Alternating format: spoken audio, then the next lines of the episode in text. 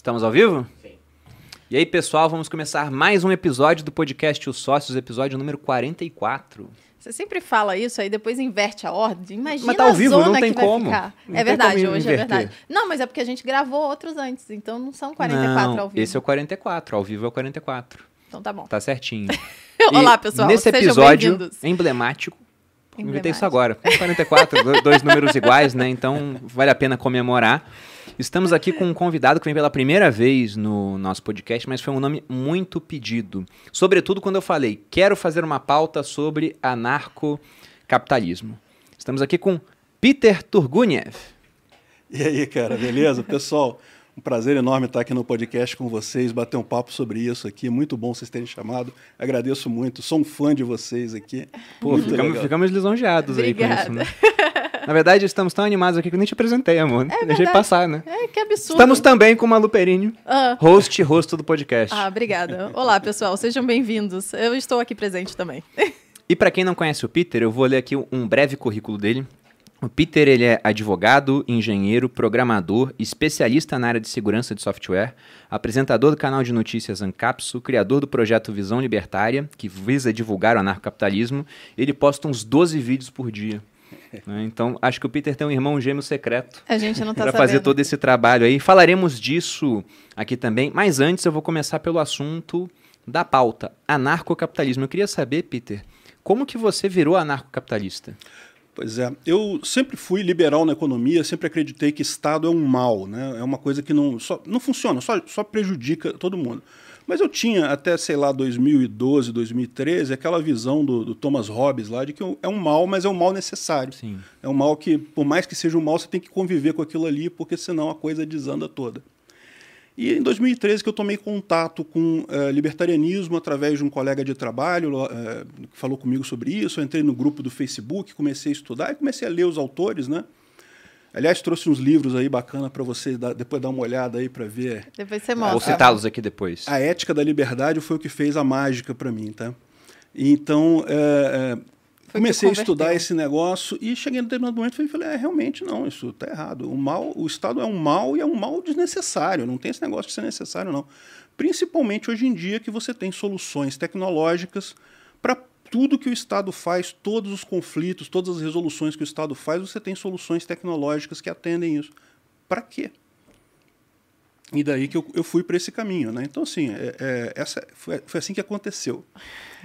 A conversão. Identificando que o Estado não serve para nada. Então, a gente já, sa- já sabe que o Estado é ruim. Isso aí a gente já sabe de princípio. Qualquer pessoa que olha já vê isso. Até o próprio Hobbes, essa ideia do Leviatã, é um monstro, né? É, exatamente. Só que ele Estado é um enxergava como um monstro que era necessário porque o homem é estado de natureza, é o lobo do homem, não sei o quê. Você até tem uma, uma ideia legal que você fala, tá, então o homem é o lobo do homem, aí você pega um grupo de homens e dá muito poder pra bater nos dois pra evitar que eles se batam, né? Pois é. é. é a coisa que não tem lógica nessa ideia do, do Hobbes, né? O Exatamente. Estado, em última análise, é um conjunto de homens. Então, se o homem é uma pessoa má e vai, vai é, ser egoísta e coisa, então vai ser egoísta também no Estado. E, de certa forma, é o que a gente vê, né? O- Você acha que os políticos eles pensam na gente, pensam na população? Não, eles pensam no interesse deles. É, né? E é o que acontece, é o que a gente vê. O que você mais fala, amor, sobre os políticos? Você fala, o político É. tem algumas, Sim, algumas sim. prioridades, né? É uma frase daquele economista americano Thomas Sowell. Ele diz que os políticos eles têm três prioridades. A primeira é a eleição, a segunda é a reeleição e a terceira, seja lá qual for, está Tá muito, muito- abaixo né, das outras duas. Muito eles bom. sempre se preocupam com Sol isso. é ótimo. Realmente. Não, ele é muito bom. Eu li aquele livro Fatos e Falácias da Economia, e é um livro muito polêmico, né? Ele pega todas as polêmicas, vai atacando assim. E eu postei, tô lendo esse livro do Sowell, e alguém comentou assim, o Sowell é um racista. E eu não sabia que o Sowell era negro. Caramba. Aí eu fui procurar, é, essa o cara tem 90 anos, a pessoa também não devia saber Aham, sobre aham. isso, né? Mas é um economista muito bacana, as ideias dele são bem interessantes. E, e várias frases emblemáticas, assim, eu gosto muito. E aí, Peter, você começou a produzir conteúdo sobre isso, pensando já em divulgar o anarcapitalismo? Como é que foi? É, na verdade começou de uma forma muito despretensiosa, né?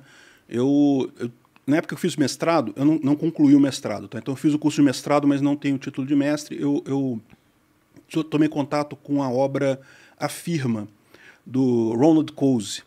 E ela tem uma teoria bacana ali, baseada no curso de transação e coisa e tal. E tem vários estudiosos que falam justamente o que eu falei nesse, no primeiro vídeo que eu fiz, lá, muito tempo atrás, que é justamente a questão de que, como a informação diminui o custo de transação, ela tende a sociedade para uma sociedade anárquica ou uma sociedade que não tem hierarquias, porque o custo de uma hierarquia fica muito mais alto do que o custo do relacionamento direto entre as pessoas. Entendi.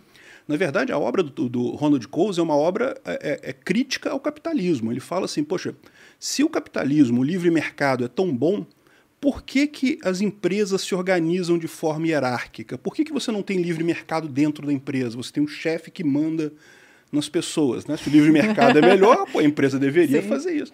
E aí ele elabora esse troço dizendo justamente que é o custo de transação. Né? Tem, não, não, vale a pena a gente entrar em toda a teoria aqui, mas Sim. Aí eu, eu, eu, eu achei essa ideia muito bacana. E achei que valia a pena botar essa ideia para o público libertário, né? Porque, assim, existe uma, muita gente que é libertário, que acredita no anarcocapitalismo, mas que não acha que a gente vai ter algum dia na sociedade anarcocapitalismo. É impossível. Né? Eu é, também okay. acho que não. Mas antes da gente já entrar vai ser chamado no chat de socialista. De socialista já já. já. é, vamos explicar é, o que, que é o anarcocapitalismo, porque eu sempre faço o papel aqui do burro, né? Uhum. Da pessoa, ou então da audiência que está tendo o primeiro Sim. contato com esse tipo de, de assunto, né? Então é legal explicar o que, que é o anarcocapitalismo e a diferença também para o liberalismo, né? Porque as pessoas, às vezes, uhum. as pessoas acham que confunde muito um com o outro. É, pois é, o, o, liberalismo econômico já existe, o liberalismo clássico, né, já existe há bastante tempo, tem uma série de teorias e coisa e tal sobre o mercado, que é um regulador, o, o mercado age como um regulador e coisa e tal. Então que é, você é, o máximo de liberdade que você der para o mercado é o ideal. É o né? ideal. Uhum. O anarcocapitalismo ele vai um ponto além. Ele traduz isso para a moral, porque é uma coisa além. Né? A gente não está falando mais só de mercado, de é, é, de é, relações comerciais, a gente está falando de qualquer relação entre as pessoas. Então, esse termo foi cunhado pelo Hofbauer né, em 1950, coisa e tal, e ele justamente pegou uma série de, de ideias é, naturais e coisa e tal, coisa que já vinha do Thoreau e coisa e tal, e falou, não, vamos... Dá para você ter uma ética libertária, dá para você ter uma forma de, de das pessoas, é, da sociedade se organizar sem agressão, sem, né, sem uma injustiça, e uh, baseada nessa ideia do livre mercado, das relações voluntárias se, uh, se chegando ao equilíbrio e coisa e tal. Né? Então, assim, a ideia do anarcocapitalismo, a base dele é muito simples. É a ideia de que você não pode iniciar agressão contra a pessoa pacífica. Uhum. Você até pode usar violência contra alguém que esteja te atacando, mas você nunca pode iniciar a violência. Né? Isso é uma ideia que todo mundo concorda, né? Ninguém acha que, você, que é justo você iniciar agressão contra outra pessoa. E aí ele, a partir desse, desse princípio, ele é, descreve uma série de, de normas e coisa e tal, de regras e coisa e tal, que são naturais, ou seja, que você repara que é, elas estão presentes em toda a cultura humana, mesmo que não tenha uma lei positivada e coisa e tal. É o que eu falo, o caso da, da não agressão é, uma, é um princípio é, normativo meio que, que básico, né? Então, com isso, eles, ele derivou essa primeira ética é, libertária. Né? Lógico, isso teve evoluções, você tem a ética argumentativa do Hopper depois, que ele é, elaborou isso mais, né? ele aprofundou esse tipo de coisa. Mas basicamente é isso o anarcocapitalismo. É a ideia de que uh, o Estado é desnecessário, você não precisa. Uhum. Ah, mas a gente tem o Estado ainda. Eu, eu particularmente, sou totalmente antirrevolucionário. Eu não acho que a gente deve pegar em armas e derrubar Estado. Isso nunca funcionou na que história bom, humana. Não, não, pois é. é só ver o histórico é, disso. É porque, né? é porque exatamente, é, é, é, que muita gente fala isso, né? que anarcocapitalismo é um nome ruim. É um nome ruim que lembra anarquismo e, e muita gente. Aliás, lembra anarquismo, então é ruim para um, um grupo, e lembra capitalismo, que é ruim que é ruim pro outro lado. O então, cara do marketing não foi muito legal. O cara do marketing ideia, né? errou nessa ideia. Essa ideia não foi uma, uma, ideia muito boa, mas pegou. Então meio que ficou esse nome, é querer mudar agora, né?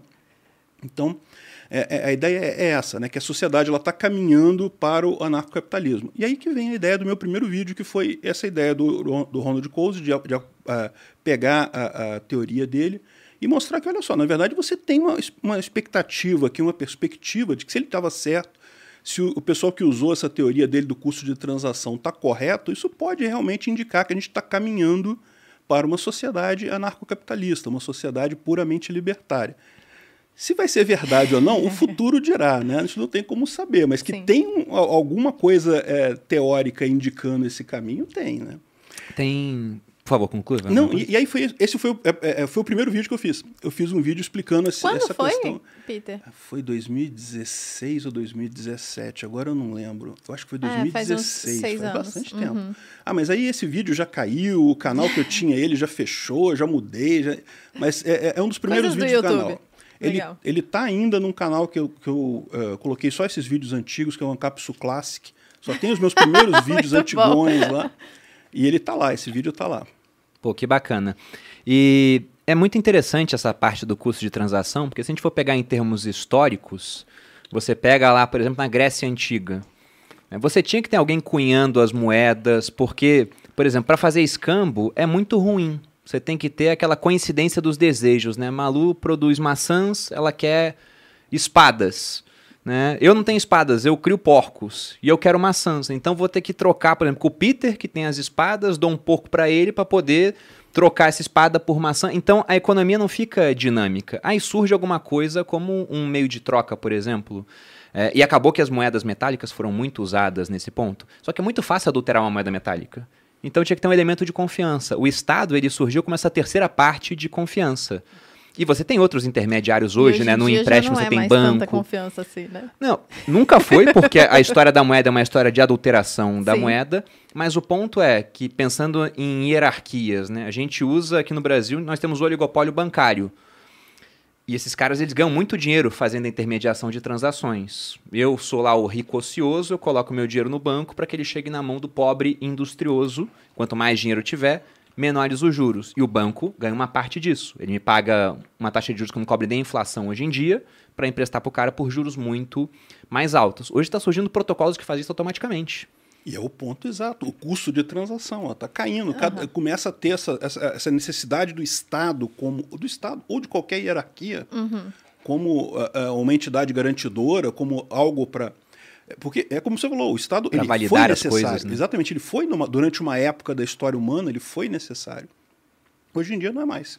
Você já falou no teu canal que nos próximos 30 anos você acha que o Estado vai cair, entre aspas, e como você disse, você não é um cara revolucionário. Até porque, pegando histórico de revolução, depois da francesa veio o, o Napoleão. é. Depois da russa veio o. Stalin. Na cubana, tá lá, né? Tá até hoje o Até Fidel hoje o- o- os irmãos Castro lá passaram agora o, o bastão, mas ainda é um país que não é livre. Você pega lá na Coreia do Norte, é a mesma coisa. Então, histórico de revolução nunca é bom, porque na revolução ganha o mais doido, né, cara? Pois é. Você é um cara ético, não quer tá disposto a agredir alguém, o outro cara tá disposto a matar, ele ganha a Ele revolução. tem a vantagem, exatamente. Mas por que, que Exatamente. você acha, então, que isso vai acontecer? Por conta da ideia do custo de transação. O pessoal vai deixar de utilizar o Estado como um validador das E coisas. aí eles fale, aí ele fale? É, É, é exatamente o que já está acontecendo agora. A gente já está vendo as pessoas passarem a usar menos o Estado, a, a buscarem soluções alternativas, né? É, você vê um, um caso clássico, esse já está até meio antigo, mas é o caso do Uber, né? Que durante um tempo, o- por que, que você tinha táxi, né? Porque a ideia era que você tinha que ter uma confiança naquela pessoa que você vai entrar no carro dela. Né? O Estado ia lá, garantia que o cara tinha um alvará e coisa e tal, checava direitinho. Acabou, ninguém se preocupa mais com isso, a juventude não está nem aí. Mas não é só isso, não. Tem um monte de aspectos que as pessoas estão naturalmente deixando de usar o Estado. E aí eu falo, até o pessoal da esquerda, que em tese, né, a esquerda sempre defendeu um Estado forte para tornar todo mundo igual e coisa e tal. Eles estão adotando isso da mesma forma. Você vê iniciativas como Sleeping Giants e outras iniciativas desse tipo.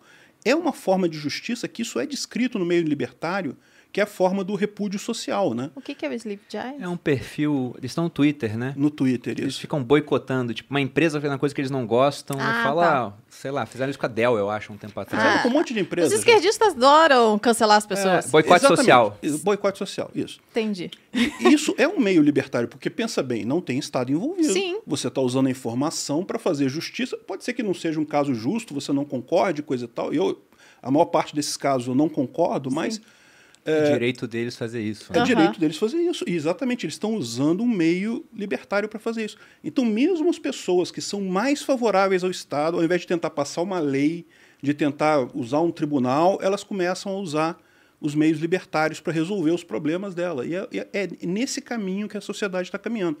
É por isso que eu falo, não, não vai acabar a esquerda. não- o- o- a gente vai chegar no capistão, não vai ser com o pessoal da esquerda falando assim, é, não, realmente os libertários estão certos, ou o pessoal da direita falando, não, é, realmente o libertário tem razão. Não, ninguém vai achar isso. A gente É vai eles- caminhando.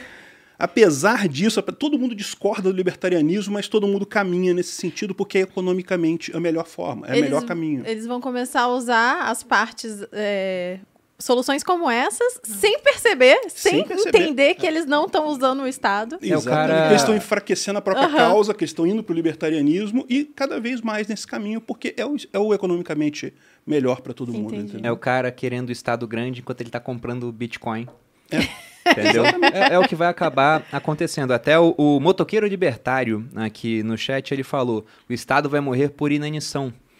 Porque, por exemplo, pensando em criptomoedas já, se o pessoal começar a usar criptomoedas para fazer as transações, e você remunera o pessoal que colabora com o seu canal em cripto, em, Bitcoin. Exatamente. Então, o Peter manda Bitcoin para a pessoa que faz um roteiro de vídeo.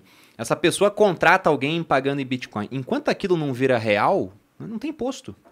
É só uma pessoa mandando para outra. Então, se todo mundo começar a transacionar em moedas privadas, não vai ter A imposto. arrecadação de imposto diminui. Cai. Na verdade, a arrecadação hoje já é muito inferior ao gasto que o governo tem. Se a gente for entrar no Tesouro Transparente, ver que no ano passado, por exemplo, só em déficit primário, ou seja, a diferença entre o que se arrecada e o que se gasta, sem contar juros da dívida, tá lá em 777 bilhões de gastos a mais. Se botar os juros, chegamos a um trilhão. Sabe qual é a expectativa da gente voltar a gastar menos do que arrecada? A expectativa hoje é que a gente faça isso em 2027. Aham. Só que essa expectativa vai se adulterando, porque ano que vem, por exemplo, tem Tem eleição. eleição. É. E na eleição, numa democracia, geralmente ganha quem promete mais, né? É, pois é. E para cumprir a promessa, o cara vai ter que ou aumentar impostos, tremendamente impopular, ou fazer mais dívida, e tem um estímulo para isso, ele pode gastar mais agora e a dívida fica para o futuro, mas a dívida tá tão alta que os juros são mais altos, ou o cara cria mais dinheiro no final das contas. Até citando os livros, o Peter ele trouxe esses três aqui de presente para nós. O Ambientalismo Libertário, do amor? Marco Você Batalha. Não. Um dos primeiros que eu li sobre libertarianismo, Anatomia do Estado, do Murray Rothbard. Eu tenho um livro aqui também sobre o Rothbard, que eu acho muito bom. E a Ética da Liberdade, do Murray Rothbard. E eu trouxe dois aqui, Peter, pra gente poder discutir na hora que chegar nas criptomoedas. Ah, legal. O que o governo fez com o nosso dinheiro, do Murray Rothbard. Esse livro é, é delicioso. Curtinho, gente. E ele escreve muito bem, o O Rothbard. Hoffman é ótimo. E tem outro que é um pouquinho mais chato, Você já leu mas esse, é muito Peter? bom. A desestatização do dinheiro do Hayek. Onde ele fala lá em 70 e pouco que, olha, não sei como, a gente tem que dar um jeito de tirar o dinheiro da mão do governo, porque senão vai dar problema. Nunca teremos um dinheiro de boa qualidade. E aqui, Peter, eu queria mostrar um negócio pra você, cara. Eu trouxe algumas notas emblemáticas. Ah, o Bruno. Ah, tem, tá. você precisa saber das curiosidades do meu marido, que Ah, agora já que é. ganhou dinheiro, um ele gasta. Ele gasta dinheiro, por exemplo, com moedas. Ele compra moedas, entendeu? Aquelas moedas que são caríssimas, mais caras do que bolsa de mulher, se é que você me entende. Aí a Malu me E é- julga por comprar um, um denário romano, enquanto ela gasta o dinheiro na bolsa de mulher, que é caríssima também. né? Não, não gasto tanto Um quanto julgando você, você sabe disso. Mas em minhas mãos aqui eu tenho uma nota de peso cubano. Peter, eu queria que você lesse pra audiência quem é o- o presidente do Banco Central. Tem três letrinhas aí, cara. C-K-S-L-E. C-H-E. C-H-E. É o Che Guevara, cara. Você sabia disso? Que ele foi presidente de Banco disso, Central, cara? Não tem como dar certo. Não tem como dar certo, pô. Eu Não tem como te dar certo. um negócio. Cara, Imagina. Esse pessoal força a barra. É centralizar o dinheiro, que é aquilo que tem de mais importante uma economia, porque afinal o que vai ser usado para trocar por tudo, na mão de um cara que não tem a mínima capacidade de fazer isso, e o pessoal continua confiando no Estado para falar de dinheiro. E aqui eu tenho uma nota também de 100 trilhões de dólares do Zimbábue, cara. Essa é linda, essa, essa Essa- se fosse dólar americano, seria maior do que o PIB global, que é 70 trilhões. Olha o que o Estado faz com o dinheiro, cara. Se deixar na mão dos caras, não tem jeito.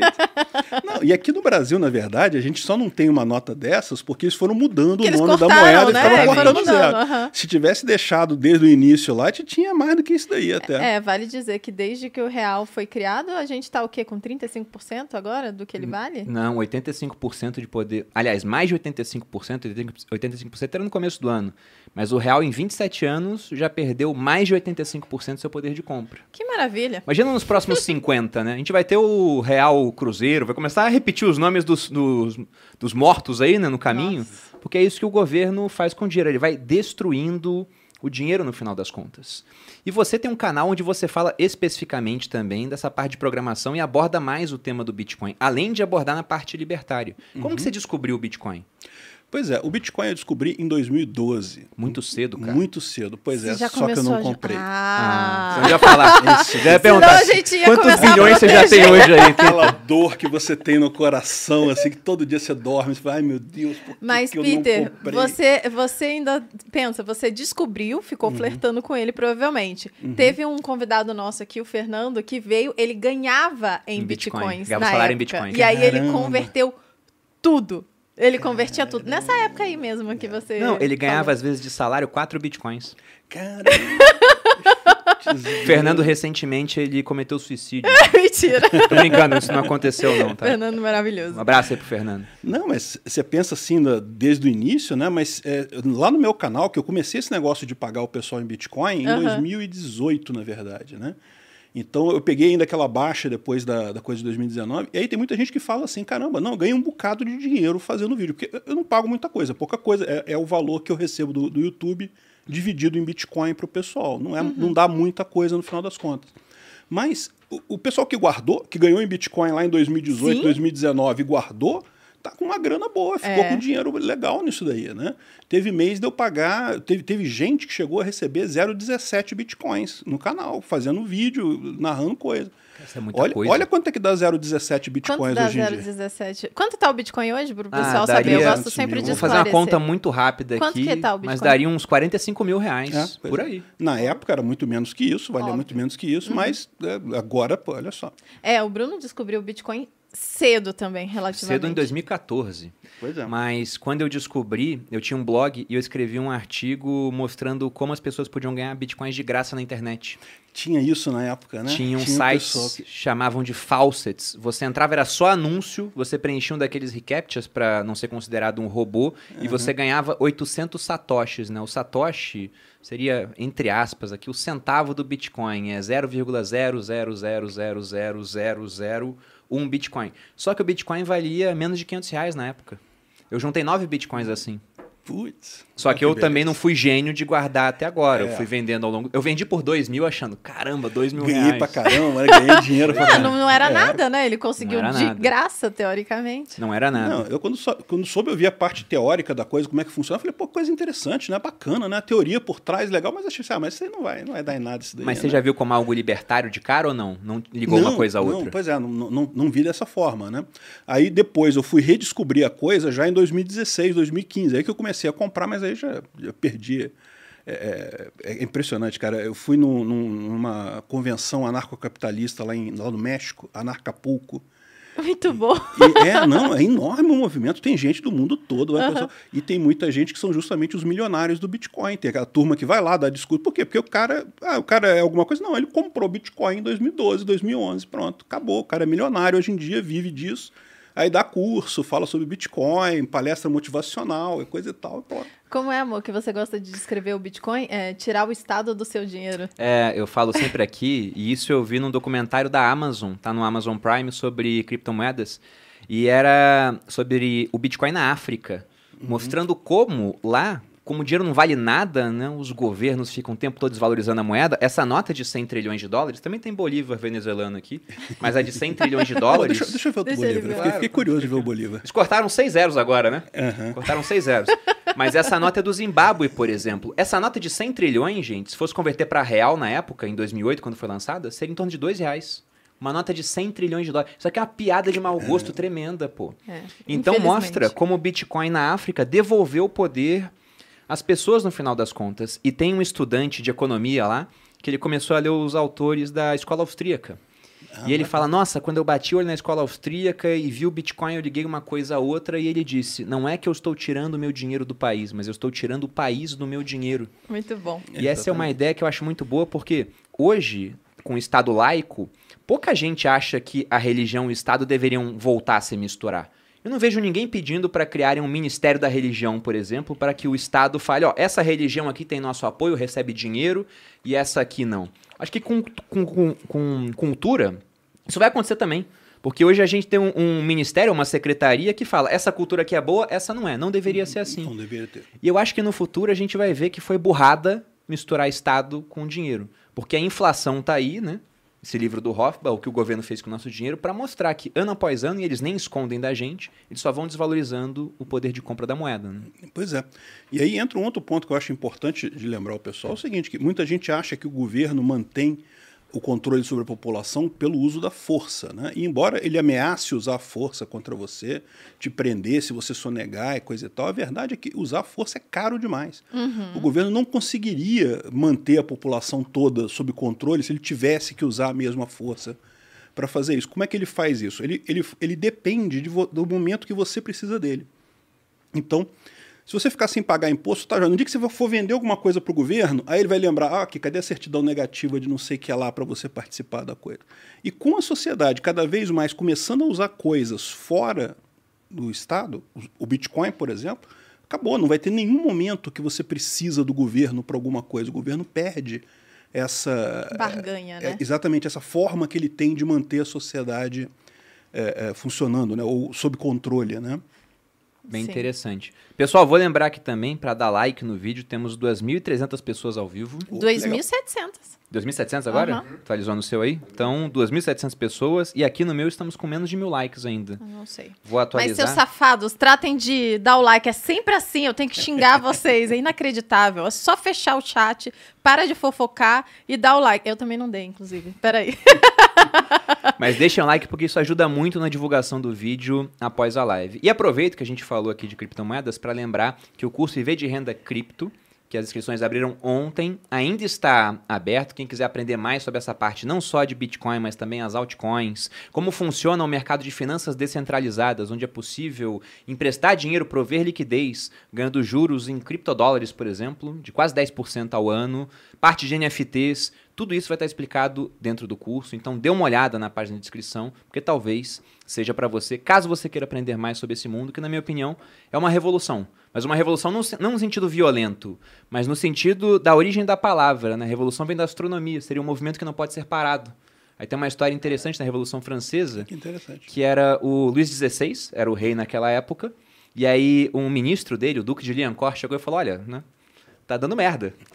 aí o Luís XVI falou, então temos uma revolta. Daí ele falou, não é uma revolta, é uma revolução, no sentido de que não pode parar. Ah, olha que coisa, eu não sabia disso, dessa origem. Olha, amor, você já pode ter esse título. Ensinou algo ao Peter do. Não, gente, pra quem, pra quem não certeza que eu sabe, tenho muita coisa acompanha o canal do Peter, porque, primeiro que, como vocês viram no currículo, é engenheiro, é advogado, né? Ele é programador, então é, é, É realmente inacreditável, é uma base de conhecimentos muito ampla, tá? E Peter, eu queria fazer uma pergunta aqui para você. Falamos inicialmente de anarcocapitalismo, da sua tese de que, olha, o custo de transação vai tornar o Estado inviável, vai perder a arrecadação.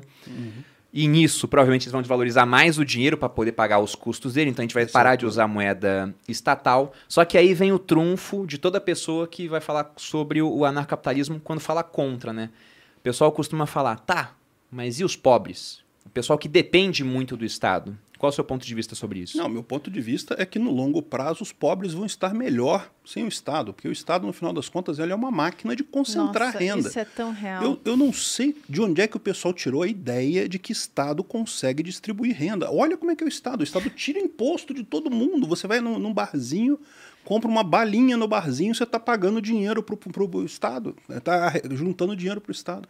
O Estado é uma máquina de concentrar. O pobre vai estar melhor sem o Estado. Agora, é, dizer que é, não vai ter uma fase de transição que pode ser complicada aí, eu não vou dizer.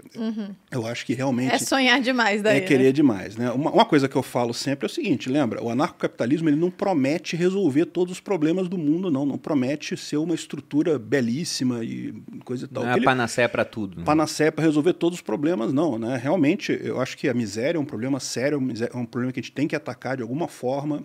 Ah, a questão é, o ponto do anarcocapitalismo é, você não pode resolver nenhum problema enquanto você estiver usando violência contra pessoas pacíficas. Enquanto você estiver cobrando imposto, im- impondo regras a pessoas de forma eh, involuntária, coisa e tal, né? de forma coercitiva, não, não é solução isso. Não sei qual vai ser a solução, mas a solução de usar violência nunca é solução. É, a gente já explicou aqui várias vezes, em vários episódios, o quanto que o pobre, né, as pessoas que têm menos dinheiro, sofrem com impostos, porque eles são os que mais pagam impostos, porque é. em todos os produtos e serviços tem muito, muito imposto, e no final das contas, como eles têm menos dinheiro, eles uhum. acabam gastando todo o dinheiro dele, boa parte disso vai para imposto. Então é legal sempre falar isso, porque as pessoas, quando elas olham, né, a gente, empreendedor, gente rica, sei lá, e fala lá, a culpa é deles, né? Isso é um e... Estão culpando quem resolve o problema. E, é. exatamente. Então era isso. Não, que a, apenas para claro. citar algumas alíquotas, né? Sempre que me fazem essa, essa pergunta, eu penso, tá, mas o pobre tá bem agora com o, o governo? Porque você vai olhar uma pessoa pobre que mora numa grande cidade, pelo menos, ela vai ter luz, ela vai ter água. O que o mercado está disposto a dar, e tem menos água no Brasil encanada, porque tem um monte de restrição para se fazer isso. É Até porque a gente é um país que respeita poucos contratos, né? Se respeitasse mais, o pessoal estava topando correr esse risco, por exemplo. Mas citando algumas alíquotas aqui, para você abastecer o teu carro com gasolina, saiba que, na média, varia de estado para estado, mas segundo o ranking do impostômetro, 61,95% é imposto. Energia, 28,63%. Água mineral, num país onde falta água encanada, 31,5%. Carne, 29%. Cerveja, 42,7%. Cachaça, isso eu sei bem porque a Malu toma todo dia. 81,87%, pô. Aí o pessoal fala, mas o imposto alto na cachaça é para o cara não se embebedar. Será que o imposto de renda alta é para a mesma coisa? Para não trabalhar, pô, para ficar todo mundo em casa. Isso é uma história esse pessoal, cara. Ai, gente, muito bom. Não, é, é, é muito bizarro isso. Sim, amor. Mas, voltando na pauta da questão do, do pobre, do anarcocapitalismo, você acha que numa sociedade com menos Estado a vida do pobre seria melhor no final das contas? Então? Seria melhor. Não, é só você ver. O pessoal fala muito assim, ah, lógico, evidentemente eu sou a favor de privatizar o SUS. Tem que privatizar o SUS, é um absurdo. A saúde é uma coisa importante demais para você deixar na mão de políticos. Não Exato. tem esse troço. Então, é, é, o pessoal fala, não, mas e aí o pobre, como é, o que, que você acha? O pobre ele fica melhor pagando o médico quando ele precisa ou dando dinheiro para o político, para o político pagar o médico para ele. Né? É lógico que se ele pagar direto, ah, mas é caro, não sei o que lá. É, é caro, não sei o que lá, mas é, ainda é mais barato do que dar para o político que vai, vai, vai entrar a roubalheira toda que tem no governo, a ineficiência toda que tem no governo, os problemas todos que tem lá, e a gente resulta na situação que a gente está hoje. Aqui no Brasil, o pessoal não fala muito quanto por cento do gasto do governo que vai para o SUS, eu não sei quanto é que é, mas lá na Inglaterra, metade do gasto do governo vai para o INHS, que é o, o a saúde, deles. o SUS deles lá. O SUS deles lá é melhor do que o Óbvio. nosso, não tenha dúvida. A Inglaterra é um país melhor, mas mesmo lá Dá por ruim. ser público é ruim igual aqui. Você não consegue marcar consulta, você chega, tem gente sendo atendida no, na maca e coisa e tal, e eles gastam metade do orçamento do governo com isso. O SUS aqui no Brasil não deve ser diferente. Metade do que você paga de imposto aí deve ir para o SUS esse negócio todo. Ah, eu acho que até bem menos, cara. Porque quando é. você entra lá no Tesouro Transparente, vocês podem acessar do gasto do governo, Previdência é lá em cima. Uhum. Aí o auxílio, agora a parte social, ficou muito alto por conta da pandemia. Mas depois é, é pessoal ativo e inativo com ah, regime aqui próprio. Aqui no Brasil tem os funcionários públicos também. E lá embaixo que fica. Eu sei que o menor gasto do governo hoje é com educação, por exemplo. Saúde não está tão distante da educação, uhum. também fica entre um, um, dos mínimos. Tem um vídeo lá no Visão Libertária que o pessoal fez, em que eles é, pegaram esse valor do, do gasto do SUS, dividiram pelas pessoas e coisa e tal, e dava cerca de 100 reais por pessoa, que é o gasto do governo no SUS. 100 reais você paga um plano de saúde. A verdade é essa: um plano de saúde simplesinho você paga com 100 reais. Então, ou seja, no final das contas, o pobre, hoje em dia, se ele não tivesse que dar o dinheiro para o governo via imposto, que no final das contas é ele que paga mesmo, Sim. é o pobre quem paga imposto no Brasil, ele pagaria o, o, o plano de saúde e, no final das contas, é, teria uma saúde muito melhor, porque né, como é um plano de saúde privado, ele tem opções.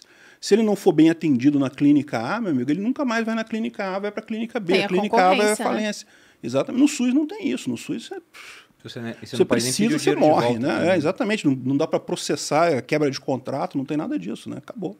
É, o, o ponto é, o pessoal fala, como é que vai estar tá o pobre lá? Mas o pobre hoje já está mal. Porque hoje Exatamente. ele paga de todo jeito. Uhum. E não e, recebe. E quando ele tenta usar, muitas vezes não consegue. É, hoje, esses dias mesmo, né? Fiquei revoltada, lembra? Uma seguidora pediu ajuda para mim. Sim. Pra comprar... É, aparelho de, um aparelho insulina? de insulina que a filha dela tinha sido diagnosticada com... É, Como fala, gente? Era diabetes, Esqueci- não diabetes Uhum. tipo 1, não tipo 2, né? Tá. E aí ela falou: ah, o, o aparelho é tanto, é mó caro. Era tipo assim, Eram, 15 mil são reais. caras, é. Tinham de 5 mil e tinham de 20. É, uma coisa assim. E aí ela falou: pra eu conseguir auxílio do governo, eu tenho que ter o aparelho.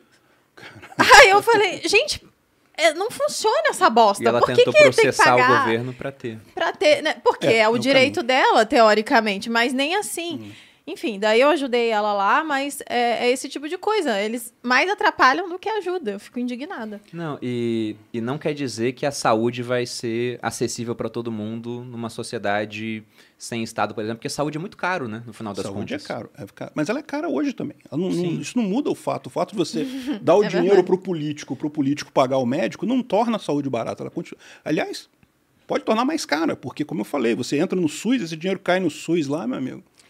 E, A quem que- ineficiência ali. a- E quem que vai contratar esquemas, isso? Daí Quem vai contratar as... quem, as licitações, que, né? Licitações, isso é tudo exato. muito é, duvidoso, Nebuloso. nebuloso lá, enfim. Sem falar na questão do estímulo, aquela ideia do Milton Friedman, né, das formas de gastar dinheiro. Né? Se você gasta o seu próprio dinheiro, você tende a se preocupar tanto com custo quanto com benefício. Se você gasta, na média, né, falando de- das pessoas no geral, o dinheiro dos outros para você, você se preocupa menos com custo e mais com benefício. O seu dinheiro para os outros, mais com custo e menos com benefício. Agora, quando alguém gasta o dinheiro dos outros para os outros, que é justamente os políticos, o que acontece é SUS para a gente e plano de saúde privado vitalício para eles. É o que acontece na prática, é o que, que a gente acontece vê na aí. prática. É. Mas entrando agora em, em outras questões do anarcapitalismo, Peter, por exemplo, não é a panaceia para tudo. Não. Então não quer dizer que vai ter saúde para todo mundo. Através da evolução tecnológica, talvez a gente chegue lá. Mas pensando em segurança e justiça. Porque, por exemplo, já, já sendo chamado de socialista aqui no chat, com certeza. Eu sou liberal, cara. Eu não chego a, a me identificar como anarcocapitalista. A E gente o- sabe que você é ANCAP e tá com vergonha de falar. Não tem problema ANCAP não, no tá armário, tranquilo, né? tá tranquilo. ANCAP no armário é o que mais tem por aí. Mas o, o meu ponto é o seguinte: para o liberal, pegando lá no liberalismo clássico, ele fala: olha, as pessoas no geral são pacíficas, fazem as transações voluntárias, que são boas para ambas as partes, mas tem pessoal que não é pacífico. Então eles toparam ter um Estado para servir como um juiz, né, aquela parte intermediária para decidir certas questões, justiça, segurança interna, para evitar que pessoas façam mal dentro de um ambiente, e externa, porque afinal de contas há conflito entre países, né? Então, o Estado mínimo seria isso. Não teria saúde e educação do Estado em si, nessa visão do liberal clássico. Seria segurança interna, é, justiça e segurança externa. Nossa, e aí se o ponto você é, for considerado socialista, então eu tô você, lá, você lá na é, esquerda. é, você é soviética já. Ai, ai. Mas o ponto é, no anarcapitalismo, nada viria do Estado. Então, como ficaria a questão da segurança e da justiça? Pois é, existem várias alternativas para isso daí. Tá? Como eu disse, o anarcocapitalismo é é a ideia de você não iniciar agressão contra ninguém. Aí, a partir daí, como você vai resolver o problema é a questão da imaginação do pessoal. Você tem algumas ideias nisso. A que eu acho mais bacana é a do Hans Hermann Hoppe. Ele tem a- a- o livro dele, é, The Private Production of Defense, que é a produção privada de defesa, que é um livro muito bom também. É um livro meio árduo, mas é um livro muito bom, em que ele trabalha justamente esse aspecto. Como é que você garante segurança sem um governo? Né? E a ideia, basicamente, é você ter a privatização do governo. Imagina que no Brasil, ao invés de você ter o governo brasileiro, você tivesse, sei lá, uns cinco ou seis governos fornecendo segurança para você. E aí você pode, é, você escolhe qual governo que você vai querer, qual, no caso ele chama de empresa privada de segurança, né? É, e daí você escolhe o governo que você vai querer pagar o seu imposto e receber a segurança. Se você tiver algum problema, você vai acionar o seu governo. Ah, mas e se eu tiver com um governo e a pessoa que me atacou está com outro governo? Aí essas agências de segurança, ou elas vão discutir entre elas quem está com a razão e fazer indenização e punir a pessoa, é, punir de qualquer forma, ou elas vão fazer algum outro arranjo, vão perseguir esse cara que não tem, é, é, que não está assegurado, entendeu? Aí ele tem lá vários protocolos para isso, coisa e tal, e é uma coisa que na verdade, se você parar para pensar, não está tão distante da nossa realidade hoje em dia, não, porque pensa bem, o mundo hoje já está globalizado. Você hoje compra coisas no Alibaba da China que chegam aqui. E se o cara não entregar para você, você vai entrar na justiça de que país? Como é que você vai resolver isso? Você já tem esse tipo de problema, que você pode entrar na justiça do Brasil para acionar a justiça da China, não sei o que lá. O mais provável é que você perdeu mesmo, não sei o que lá, mas enfim. o fato é, Não, e não é só isso. Eu, eu já fiz projetos na, na época de segurança da informação para empresas em Abu Dhabi, em, em, outros países e coisa e tal, e você fecha o contrato, manda, manda o contrato, eles recebem, mandam via é, para pagamento é, wire, né, tal. E assim, e é a mesma situação. Que direito trabalhista você tem? Nenhum. Nenhum, não uhum. tem nada. Você tá, tem um contrato ali. Se tiver algum problema, como é que você vai fazer? Você vai entrar na justiça? Não tem isso. Então, a gente já está vivendo dessa forma. A gente já tem uma, um arcabouço que a justiça estatal ela já é insuficiente. Uhum. Ela já não resolve o problema do mundo globalizado. Né? Você já tem esse negócio. E, e, repara como é que isso está acontecendo de fato, das pessoas irem mudando. Né? Tem até vários canais de nômades digitais por aí, né? O Rafael Escapela, muito, muito gente boa, tem aquele cara americano também. Eles, é, é, eles fazem justamente isso. Você escolhe o país que você vai morar, é quase como você contratando a empresa de segurança privada que vai cuidar da sua segurança. Ou seja, é, é, é, um, é um passo. Imagina que, por é exemplo, verdade. os Estados Unidos abrisse a opção: olha só, se você quiser ser cidadão americano, você paga imposto para a gente aqui e eu vou garantir a sua segurança aí onde você estiver. Não importa se você está nos Estados Unidos, está no Brasil, está não sei aonde. Oh, é caro ser, ser americano, é, tá, ser gente? Americano 50, é 50 é. metadinha. A, a, a, e, aliás, eles, eles é o único país, acho que é o único é, que cobra tá imposto até fora até de quem está de fora. Para né? quem não sabe, o americano, se ele está morando, sei lá, na China, ele paga 50% de imposto. Não, não sei se chega a ser 50, mas ele paga é imposto é nos Estados amor. Unidos ainda. Isso foi o Obama, eu acho que botou, e desde então tem gente abrindo mão de cidadania americana. Tem. Tá ficando cada vez mais comum isso, é verdade. Tá doido. Não, então, mas aí, aí que tá. Eu, eu usei como exemplo os Estados Unidos, mas um outro país qualquer, você pode pensar dessa forma também, né? Então, essa é a ideia do, uh, da empresa privada de segurança. Você Sim. tem múltiplas empresas que podem até começar a originar com os próprios países que tem hoje, né? No momento que você coloca isso numa competição, você cria o que ele chama de a sociedade de leis privadas. Por quê? Quando você assina esse contrato com, a, com esse governo, né, com essa empresa privada de segurança, na verdade, esse contrato tem um monte de coisa. Essas regras que estão lá, ao contrário das leis atuais, elas são legítimas do ponto de vista libertário. que você está aceitando, você está botando a sua assinatura. Você de fato assinou um contrato social. Você aceitou, assinou um contrato, esse papo de contrato social que você não pode assinar, que você não tem escolha, que você não. Não, peraí, isso não é, não é contrato. Assinatura né? tácita, né? Nasceu é, aqui, não, você Não existe isso. Não, não, isso é lorota desse pessoal. Mas então, quando você assina o contrato, você está aceitando aquelas leis. Então, é justamente o que ele fala: é a sociedade de leis privadas. Você escolhe uma empresa que vai te dar segurança e ela vai se responsabilizar por isso daí, né? Tem vai botar a guarda na rua, vai fazer o que for necessário. Tem uma analogia interessante, né, para entender isso. Por exemplo, pensando em religião novamente, você pode estar no Brasil, você pode estar na Itália, no México. Se você for católico, você escolhe pagar o dízimo, por exemplo, concordando com aquilo, não é obrigado uhum. a pagar, para a igreja católica. Outros vão adotar o protestantismo, alguma igreja evangélica. Seria uma analogia útil? Seria uma analogia ótima, porque de certa forma é também, é basicamente, não é segurança que eles estão é, estão provendo, mas é um, um serviço, uma, um consolo espiritual, sei lá, eu não sei como é que eu não sou uma pessoa religiosa, eu peço uhum. desculpas aí se eu ofender alguém, porque mas é, então eles oferecem aconselhamento espiritual, né? E é isso daí, você escolhe o que você. E aliás, eu acho que é uma, uma analogia melhor ainda se você lembrar de como é que era a Igreja Católica na Idade Média, né? Porque a Igreja Católica na Idade Média, ela tinha o poder coercitivo uhum. que o uhum. Estado tem hoje. Sim. Você cometeu um. Aliás, a ideia de crime, de código é, criminal, né, de, é, surgiu como os pecados capitais. Eram os pecados capitais lá que foram organizados, e se você cometesse aquilo na Idade Média, era, sei lá, fogueira, forca, não sei. Enfim, e, e então é, é, a Igreja Católica ela tinha esse poder coercitivo que hoje o Estado tem de garantir a segurança na sociedade, né, muito mais do que os estados de então, que eram embrionários. E a Igreja Católica ela passou por um processo desse que foi justamente com a, com a, a, a impressão da Bíblia, né? a, prensa, uhum. que todo mundo começou a ler a Bíblia, começou a ter a, própria noção do que é o catolicismo, que ele per, eles perderam muito da força que a Igreja Católica tinha justamente com isso. Porque só eles tinham um domínio, né? Só eles liam a Bíblia. Na época, a Bíblia era li, qualquer livro de forma geral era uhum. uma coisa raríssima, caro a pra mão, caramba, né? era tudo, tudo à mão, pouquíssimas pessoas tinham um livro. Então, o que o seu padre falava que era a doutrina, você acreditava. No momento que todo mundo começou a ler aquilo, é exatamente o caso da informação que começa a ampliar e tirar poder dessa, dessas entidades. Né? Então, no final das contas, hoje em dia você tem a Igreja Católica nessa evolução que a gente está vendo para o Estado. Ela, é, quem é, é católico, quem resolve, aceita né, participar, você paga o imposto, paga o dízimo, é, leva a sério as regras que eles colocam lá, mas se você não quiser, você não faz nada disso. Uhum. Ah, acho que é o Molinari que fala que, na opinião dele, as empresas de, as empresas de seguros acabariam se responsabilizando, por exemplo, por essa parte de segurança, já que se eu pago um seguro de vida, a intenção deles é que eu não morra. Né? Então eles poderiam colocar esse serviço aí. Só que é, difícil a gente imaginar esse tipo de coisa porque não tem ainda, né, cara? Tem essa- essas coisas mais próximas. Olha só, eu já vejo. é, exatamente, não, não tem. Realmente não tem ainda a coisa formal, né? Mas se você pegar, por exemplo, eu não sei como é que está aqui em São Paulo, se já chegou nesse nível, mas lá no Rio, qualquer condomínio maior, você tem que ter empresa de segurança. Sim, aqui sim. Né? Então. Aqui assim, até também. as ruas tem. Ou seja, de certa forma, você já está caminhando para esse sentido. A gente já sabe que o Estado não vai prover segurança para você, né?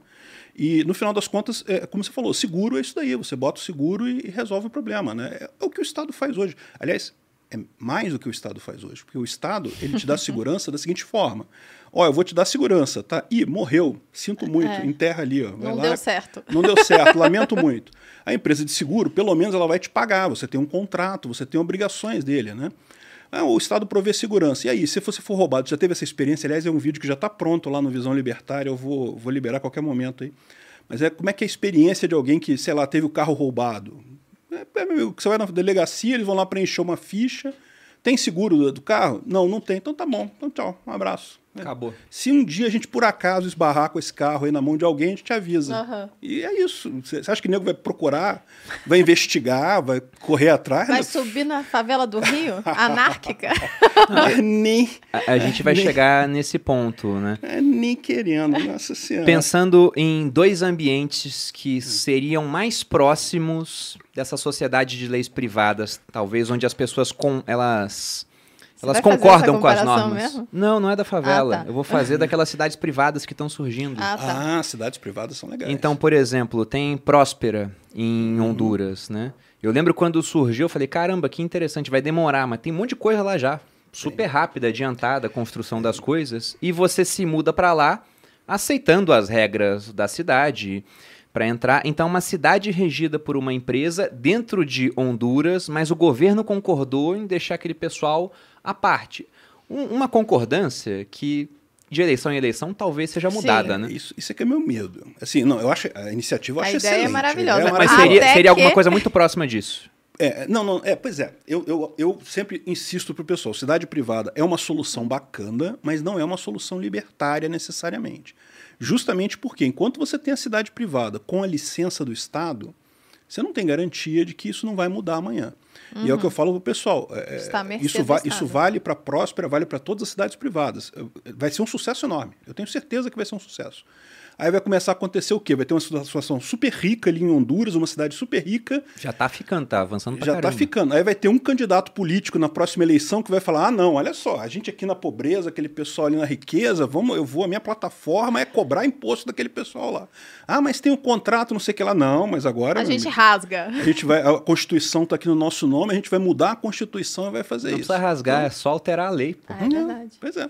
Então, assim, eu temo por isso. Eu, eu- eu acho uma, uma iniciativa legal, bacana, até porque, se não me engano, a Próspera ela tem algum tipo de sanção americana, né? Parece que ela tem o, o governo americano, o que pode evitar. Tem o que cano o do governo fuzil americano Ancura- por trás, É, então. exatamente.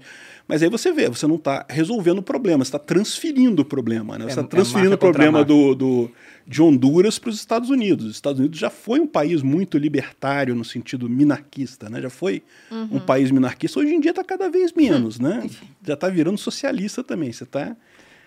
Enfim, Exatamente. O pessoal tava. Nossa, estamos com quantas pessoas ao vivo aqui? Não, o pessoal tava. fa- O pessoal não deixa. Eu vou, não sei se é nem. Aqui no meu tá falar com isso. 3,800. Mas, mas o pessoal que tá aqui lembrando de você de sunga, aparentemente.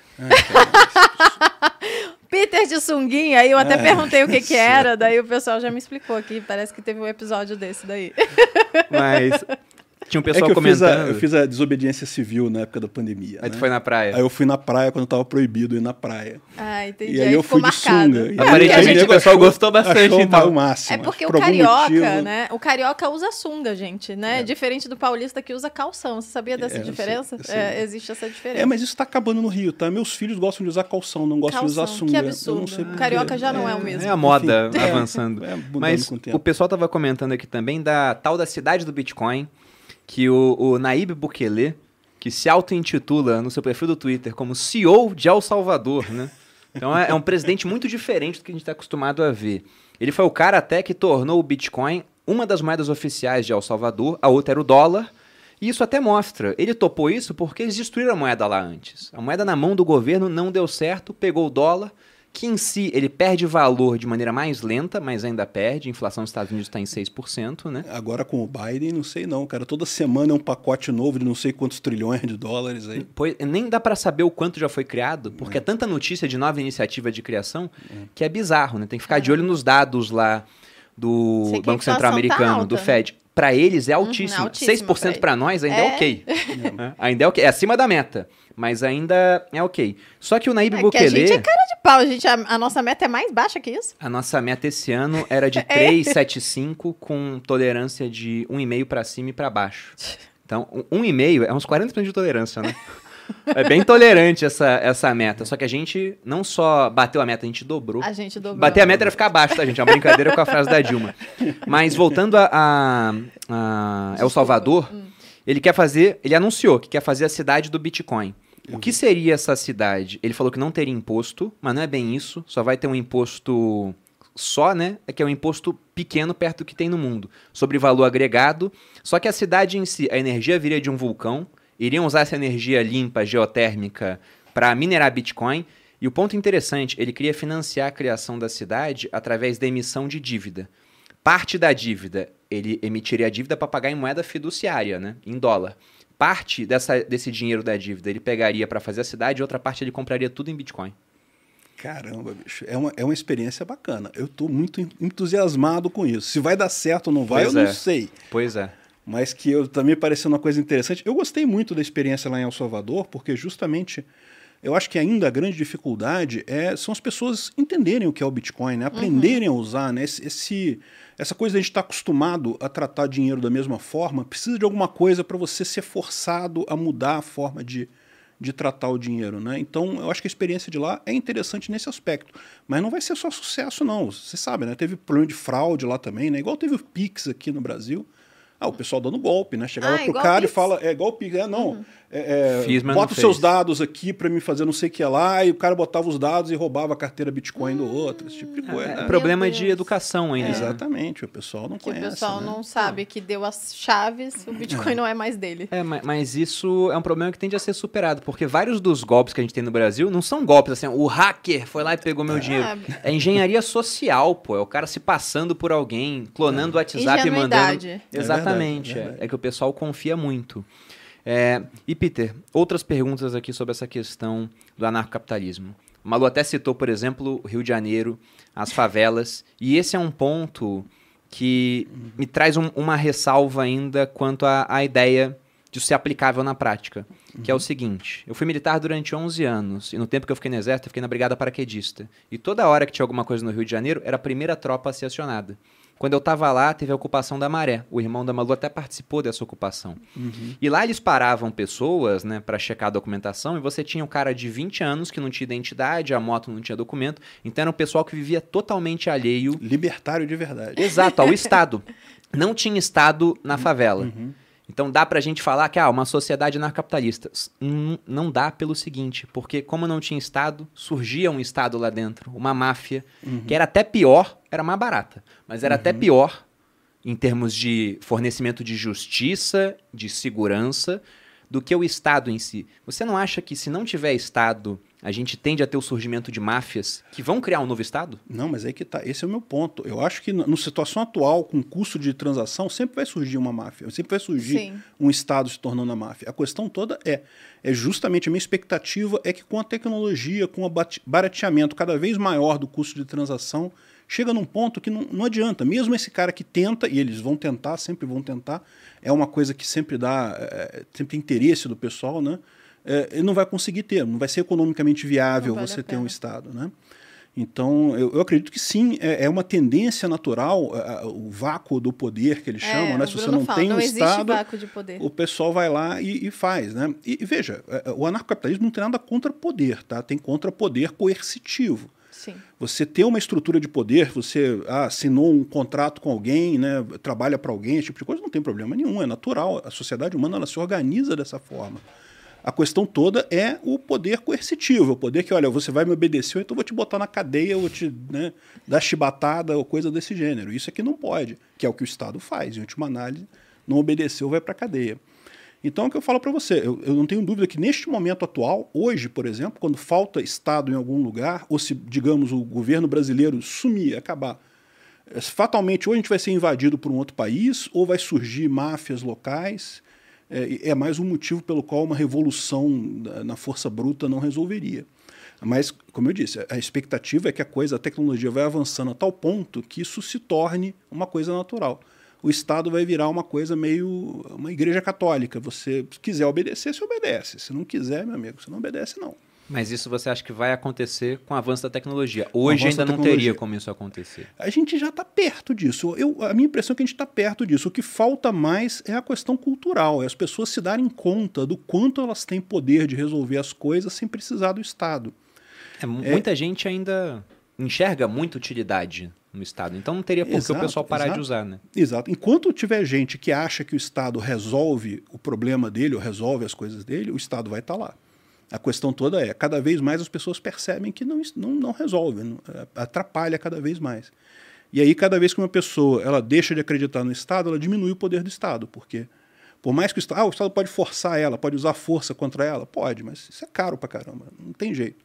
Se a pessoa abandonou o Estado, já era a tendência é cada vez mais o Estado ficar menos importante na sociedade, né? Vamos ver, gente. Isso daí, assim, eu não tenho bola de cristal, não, né? Eu tô. É, é a visão que eu tenho de mundo aí com essa teoria do Coase e coisa e tal. É que eu acho que é, esse seria o caminho para onde a gente tenderia é, no futuro aí, não muito distante. Bom, voltando à minha visão, né? sou liberal.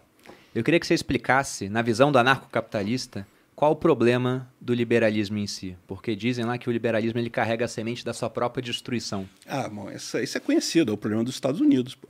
Os Estados Unidos, aliás, se tem É um uma, belo exemplo tem, hoje, né, por, é, por acaso. Isso, se, se, tem uma, uma, uma, revolução que deu certo, foi a Revolução Americana. A Revolução Americana, se você parar para pensar, foi uma revolução, eles se revoltaram contra os ingleses e coisa e tal, e constituíram um país mais livre, de fato, né?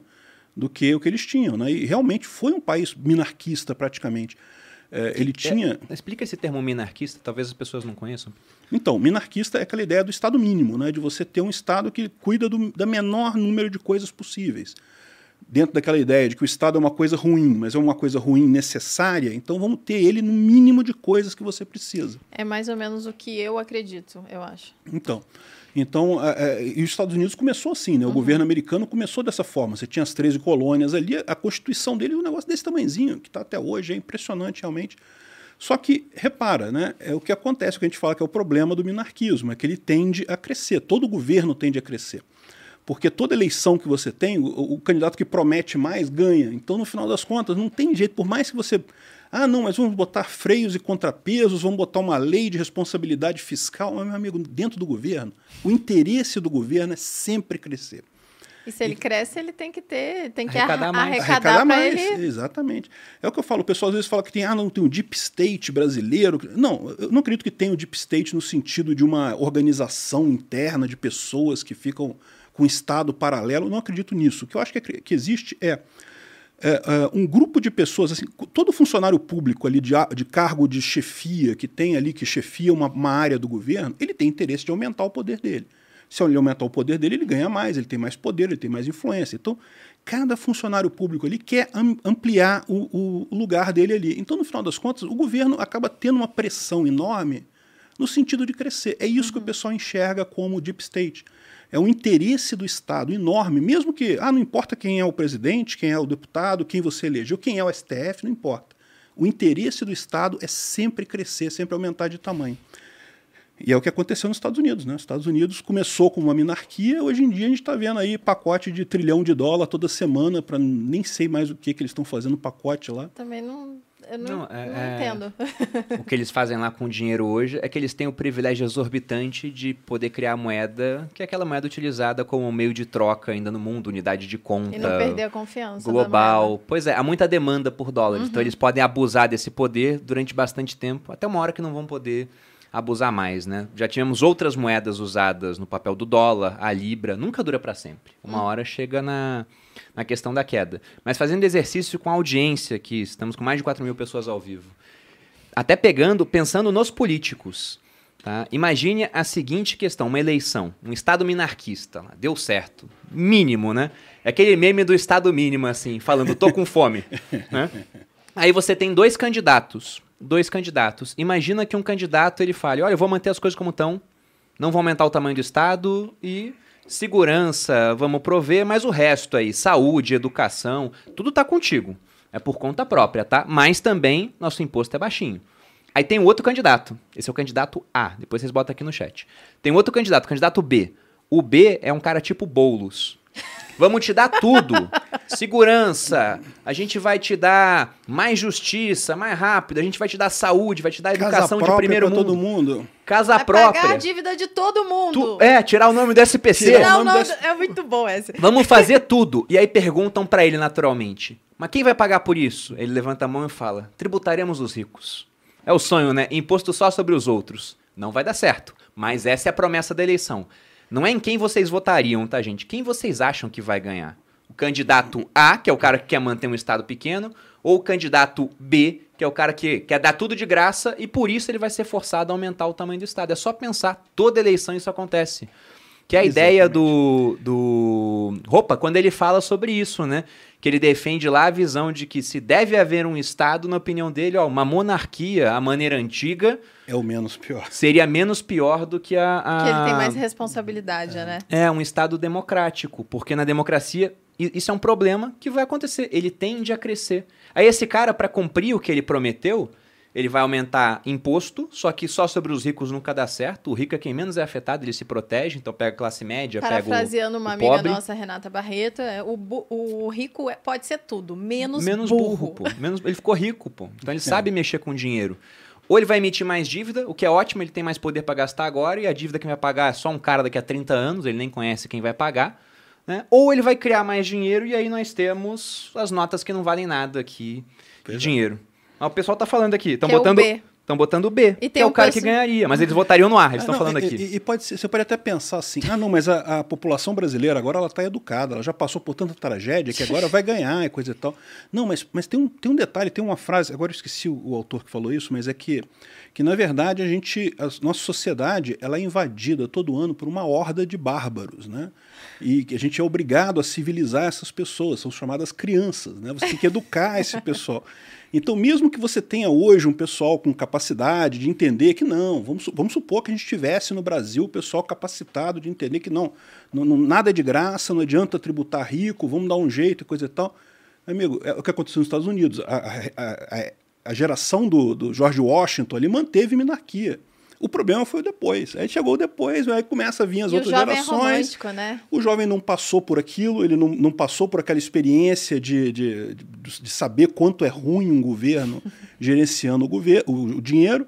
E aí, no final, pronto, né? Você chega na situação que você tem hoje, né? Tem, tem até uma frase durante essa época da criação da Constituição Americana que é uma conversa, não sei se foi inventada, mas ela é, é bem interessante. Assim que eles saíram da criação da Constituição, o Benjamin Franklin foi abordado por uma senhora e ela perguntou, né? Isso aqui é uma república ou é uma democracia? Sendo que não são coisas que não dá para ter ao mesmo tempo, né? Nós somos uma república democrática. A Coreia do Norte também se diz uma república democrática, né? Mas, mas em todo caso, ela perguntou para ele isso e ele disse: "Nós somos uma república, se vocês conseguirem mantê-la". Então, a visão deles lá atrás também era uma visão muito diferente da que é visão de hoje. hoje, né? E, e aqui, não tô atacando a democracia, não. Não me denunciem pro STF. Eu Alexandre só de tô Moraes- falando Alexandre, Alexandre de Moraes, atenção. que há, que há essa questão. É, é indiscutível que tem esse problema que é um extremo estímulo de curto prazo. Né? E se você pensa muito no curto prazo, você acaba abrindo mão do longo prazo, e o pensamento de longo prazo é aquele que traz mais retorno no final das contas. Por isso que o Bruno gosta dessa visão da monarquia. Eu lembro quando ele. Qual foi o livro que, que fez? É esse, é a Democracia, o Deus que falhou. Exatamente. Aí ele chegou em casa e falou. Aquele "Nossa, livro é. É, É, ótimo isso, é também, monarquia ótimo. que tem que ser, porque o cara. Não, o não falei que é monarquia. Aí vão falar que eu sou monarquista. Pior que Eu, não é. sou, eu, sou- eu já fizemos episódio sobre monarquia Sim, aqui com com, o Bruno, Bruno. Garchagin, mas eu também não sou monarquista. A minha visão, e, e o Peter vai discordar dela naturalmente, né? E vocês aqui, pelo visto, também vão discordar. Concordar, mas eu enxergo o Estado, e talvez eu esteja errado no futuro por conta de evolução tecnológica, mas hoje eu vejo o Estado como um, um cara acima do peso que ele vai ter que se policiar sempre, né? Porque o normal é ele engordar Uhum. e ter que fazer dieta o tempo todo. Só que essa dieta é difícil de ser feita por conta da questão do estímulo do político também. Isso. Porque esse exemplo que você deu É do sempre cenário público. gostoso pro- comer mais, né? Não, não é nem isso. É pensando no político assim. A gente sabe que tem o político que, por ideologia, ele quer diminuir o Estado, que é quase ninguém. Por ideologia, ele quer aumentar, é, é o pessoal da esquerda, mas tem uns caras da direita também, tá? Tem. E tem o cara do centro que ele só liga pra aumentar o próprio poder. Então você pega o cara que quer aumentar o, o próprio poder, que é o centro, e o outro que por ideologia que é maior, eles são maioria. Então a tendência é o Estado vai crescer. E quando tenta diminuir, tem um monte de barreira pra fazer isso. Exatamente. Barreira no próprio Estado. O próprio Exatamente. Estado acaba tendo aquele negócio de. Ah, você vê a reforma da, é, da, da administração que, que não passou, né? Acabou que o pessoal falou, era simples, ninguém tinha nada contra ela, porque não afetava os funcionários da administração atual e não passou. Por quê? Por pressão do pessoal que é funcionário público. O pessoal tem uma força Muito enorme. grande, Eles querem, querem crescer o Estado, não tem jeito. E Peter, entrando agora, uma coisa que eu acho fantástica que você faz, cara, que são seus canais. Quantos canais são? Cara, eu não tenho, eu, não- eu perdi a conta já. Eu tenho, eu tenho dois principais, tá? Vocês barram com um que não conhecia mais, assim, falam, nossa, De, de vez em quando acontece isso. Eu falei, "Ih, caramba, eu tenho esse canal que eu parei lá atrás, caramba, comecei a fazer. Mas então, é, eu, eu no início, quando eu comecei com esses caras, eu tenho dois principais, que é o Visão Libertária e o OneCapsule. Né? O Visão Libertária é um projeto nosso distribuído e coisa e tal, e o OneCapsule é que, eu dou, que eu dou as notícias lá, que é mais simplesinho e coisa e tal. Mas, na verdade, originalmente era só o Visão Libertária. Era assim, era um canal só. Eu- a minha ideia era que o YouTube, é, quanto mais você concentrar a sua produção num lugar só, melhor, porque vai crescer mais. Então é melhor concentrar tudo ali. Só que aí eu comecei a sofrer strike. E no YouTube isso é um negócio meio complicado. Aí, aí você começa a pensar, não, pe- pe- peraí, peraí, eu tenho que ter um outro canal para, se esse daqui sumir, coisa e tal, ter algum problema, ter uma forma de contornar, né? E aí pronto, foi um- um- uma ida sem volta para mim. Você Eu começou a um fazer de canal. que loucura. eu tenho esses dois grandes, e aí tenho mais os- o Safe Source, que tem aí umas, uns 50 mil inscritos, e aí tem mais um monte pequenininho e coisa e tal, mas que tem muito, muito engajamento. É legal, o pessoal acompanha os canais todos, aí o pessoal fica maluco com meus canais todos. Só para o pessoal entender, quantos vídeos você produz por dia? Quando eu digo você, os canais a em equipe si. toda, né? É uns 12 vídeos por dia. 12 Hoje tá vídeos por dia. O é. Bruno fica encantado com isso, por isso que ele tá perguntando. Porque, gente, produzir conteúdo é muito difícil. A gente, a gente sofre, vocês sempre ficam pedindo, né? Ai, faz os sócios duas vezes por semana é, e tal. E pra gente é muito complicado, porque não é só, só vir aqui e sentar, tem que ter uma pauta, tem que ter um tema, né? É, e a gente fala sobre temas específicos também. É, a gente tem foco no convidado também, mas é sempre o tema que importa mais. Só que o ponto que eu acho fantástico é que vocês sabem disso, quem acompanha a gente, a gente trabalha pra caramba. e a gente não produz tanto conteúdo quanto você consegue produzir, sendo que o Visão Libertária tem uma forma muito particular de funcionar que eu queria que você explicasse. Porque você remunera Ah, o pessoal, mas vocês nem conhecem eles. É de fato um canal que ele tá descentralizado, ele não depende mais de você hoje como Isso. pessoa pra produzir o conteúdo. Exatamente. E, aliás, eu já estou pensando em aumentar o número de vídeos do Visão Libertária, porque têm- o pessoal tem produzido muito vídeo. Porque eu tá tô pouco, né, segurando, Pedro? eu, não tô, eu, tô, eu tô- ficando com um backlog de vídeos para lançar. Já tem um monte lá, uns 50 pronto para eu lançar. Meu Deus! Que isso? Tá no não listado lá, é só botar para público, né? E, enfim, o que, que acontece nessa história? né? Eu comecei o canal, o canal começou a crescer. E como vocês devem ter passado por isso também, chegou um momento que você fala assim: não, eu preciso contratar gente para me ajudar, para fazer as coisas, né? Aí eu pensei, caramba, mas contratar gente, pô, a gente é. Eu, eu tô fazendo um canal justamente sobre libertarianismo, Tu sobre a o CLT, proposta. Vou o quê? Vou fazer assinar a carteira do pessoal? Não vou fazer Não isso, vai. porra. Não, não é assim que a coisa tem que caminhar. Vamos fazer a coisa direito. E aí que eu surgi, surgiu a ideia de eu fazer uma, um processo distribuído, né? Em que não é totalmente descentralizado, porque no final das contas ainda depende muita coisa de mim, o site ainda está na minha mão, a coisa e tal, mas é uma coisa o mais descentralizado que você Mas consegue. você aprova todos os conteúdos? Ou Não, não? tem- tem pessoas alguém que con- aprovam, aprova. é. Ótimo. Tipicamente quem aprova é o pessoal que já é patrocinador do canal há algum tempo, então já sabe como é que é a filosofia do canal, já tem uma, uma Você visão legal, já eu confio, né? nessa Porque visão. é o ponto mais sensível, né? Uhum. Senão alguém bota um vídeo lá maluco sobre alguma O coisa. socialismo não é tão ruim assim. Já pensou? Pois é, pois é. Não, já teve gente tentando fazer isso. Eu não- Isso- eu é, não- eu não é, duvido. nego já foi lá. O pessoal da esquerda já descobriu lá, já botou um monte de artigo lá. E, não, mas Guerra o- cultural purinha, né? Os É. caras querendo colocar o artigo ali. É, isso aí não, mas é aberto, quem quiser, né? Aham. Enfim, e, e- mas o maior problema que a gente encontra ainda é o pessoal que simplesmente pega artigo pronto e copia e cola e bota lá para tentar Ctrl ganhar. Ctrl V. Né, mas aí a gente tem já os mecanismos todos lá, o pessoal verifica, né? O, o uso da ferramenta antiplágio para ver se não tem alguma coisa, coisa e tal. Então, a gente definiu quatro papéis, né? Você tem a pessoa que escreve, que em tese qualquer um pode escrever, tem que só pedir autorização lá, mas em princípio todo mundo pode escrever um texto. Tem o pessoal que faz a revisão, esse é o mais restrito, poucas pessoas têm esse acesso. Tem o pessoal que narra, então depois que a pessoa escreveu o texto, a outra vai lá e narra, e tem o pessoal que produz, que faz a finalização do vídeo e coisa e tal. E desde o início a gente paga todo mundo em Bitcoin. É um processo todo distribuído direitinho, todo final de mês roda a, a folha lá, o pessoal paga tudo direto. O site originalmente era tudo manual, né? Uhum. Então eu tinha que ficar vendo, não, fulano fez tal vídeo, soma aqui, não sei o que, dava, Dava um um trabalho. trabalhão. danado. Hoje em dia não, tudo automatizado. Chega no último dia do mês, aperta um botão lá, a coisa vai pro, pro Bitcoin lá e pronto. Eu só tenho que botar minha senha e aprovar o pagamento. Então, é, é, ficou um, e está funcionando muito bem. O impressionante é isso. Eu comecei um negócio com meio que, ah, vamos fazer uma experiência, né? Vamos ver se dá certo. Se É não uma dá, máquina, a gente. cara. Cara, eu, eu, é o que eu tô falando. Eu não, eu não boto mais vídeo no ar porque eu não quero, porque eu acho que dois vídeos por dia já é muita coisa. Eu tenho medo de saturar a, a audiência. como Acho que que, são você- três, três ou quatro às vezes por dia. Não, no Visão Libertárias é só dois por dia Só que eu tenho dois? feito. É, é. Agora, no Ancapso, aí eu fui pela outro, pelo outro caminho. O Ancapso é o que eu falo, eu falando no cantinho da tela ali. Coisa Tá, mas tal. ainda no Visão Libertária, como que você define qual você narra? Que são particularmente os que eu mais gosto, né?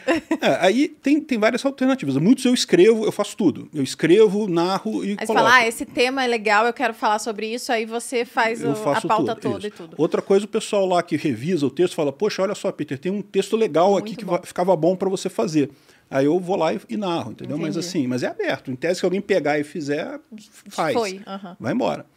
Então, e, e é legal, tem funcionado muito bem. Como eu falei, eu, eu, tô, eu tô segurando o vídeo, porque eu vou ter que aumentar mesmo o número. A produção do pessoal tá fantástica. E é muito bom que isso funcione, né? Um negócio assim, uma maneira legal. Até interessante. A parte que depende de você, que está centralizada em você, é que está travando o processo. É.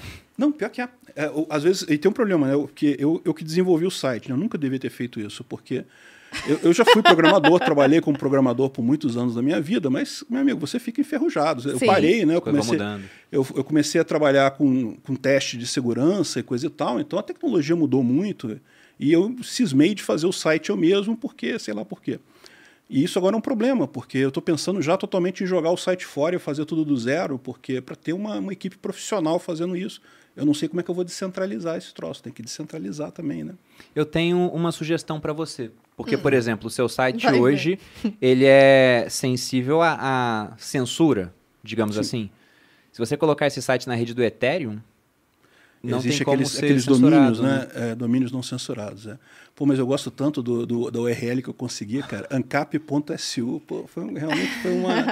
Quando abriram o, o, o domínio de alto nível .su, né? Que é da União Soviética, né? Soviética, É muito eu bom corri isso. atrás para Ah, registrar. é por isso que é Ancapsa? Agora que eu É, entendi. é, é ancap.su, de interessante. Soviet Union. É o nome do site. Se entrar lá, http. Tem o visãolibertaria.com, também dá lá.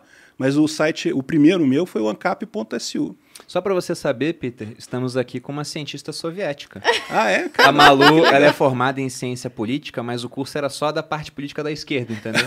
Então por isso a gente É padrão, batiza ela padrão. aqui carinhosamente como nossa E cientista assim eu fui soviética. expulsa da, da, da- de Do todos grupo os de WhatsApp da- da- de ciência política. Eu me formei na Unirio, inclusive, em Botafogo. Ah, caramba, que legal. Mas É, eu é uma não piada que a trabalho gente com isso, faz. é uma piada aqui. Mas sabe por que que ela não trabalha com isso, por exemplo? Na época de fazer estágio, as vagas de estágio era trabalhar com, por exemplo, Eduardo Cunha. O Cabral É, era um ambiente muito insalubre, pô. Daí ela chegou e falou, cara, eu não quero trabalhar com ciência não política. dá certo. É verdade. Aí disso que a gente acabou vindo pra internet, porque ela gostava muito de lifestyle, estilo de vida, uma alimentação saudável, criamos um site e Ah, depois ela foi pras redes sociais. Eu era contra inicialmente, o burro aqui, né? Mas ela me provou que eu tava errado e o meu único mérito foi ter mudado de ideia rápido quando eu vi 500 pessoas assistindo a Malu. Foi pro YouTube, explodiu, depois que ela foi eu fui também e acabamos parando aqui no final aqui, das no contas. final das contas, é. Mas, Peter, quantas pessoas hoje colaboram com o Visão Libertária? E se mais gente quiser colaborar, ainda tem vaga? Olha só, eu nem sei quantas pessoas colaboram, porque é muita bom. gente no site. E, e é aquilo que vocês falaram, né? Assim, como é um propósito, um, um site libertário, eu não pego nenhuma informação das pessoas. A pessoa bota o nome que ela quiser lá, eu não sei quem são. Inclusive, pra mim, são Carteira Bitcoin, geniais vai. os nomes, A maior né? parte, eu só precisa botar para carteira de Bitcoin para receber e um e-mail para caso você perca sua senha e eu precise trocar sua senha ou entrar em contato por algum motivo. Mas pode ser qualquer e-mail, pode ser do Proton Mail, aqueles e-mails de de anô- anônimo, coisa e tal. E tem muita gente que colabora, que é frequente, que escreve um monte de, de artigo e coisa e tal, e eu nem sei como é que é a pessoa.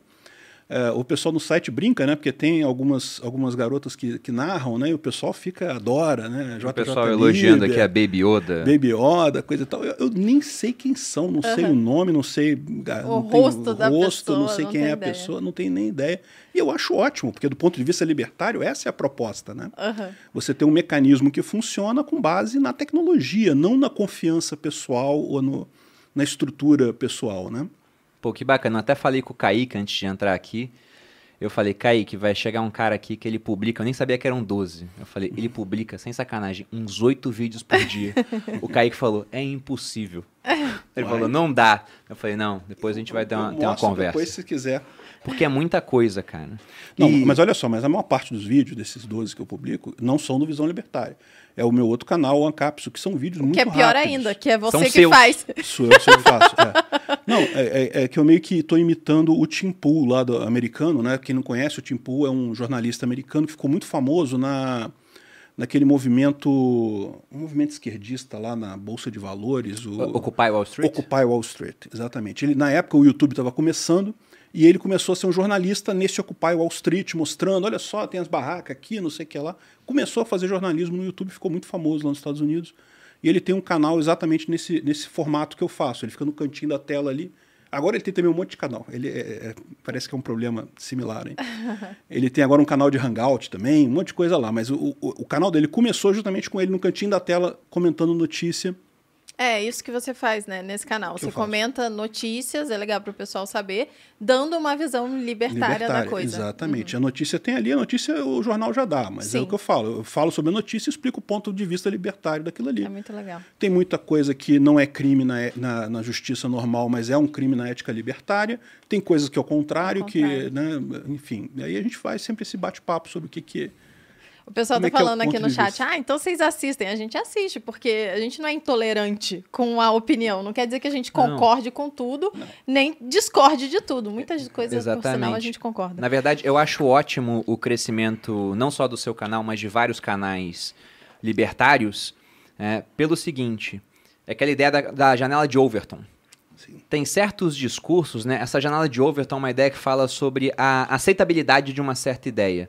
Tem certos discursos hoje que eram inaceitáveis há 20 anos, vamos colocar assim.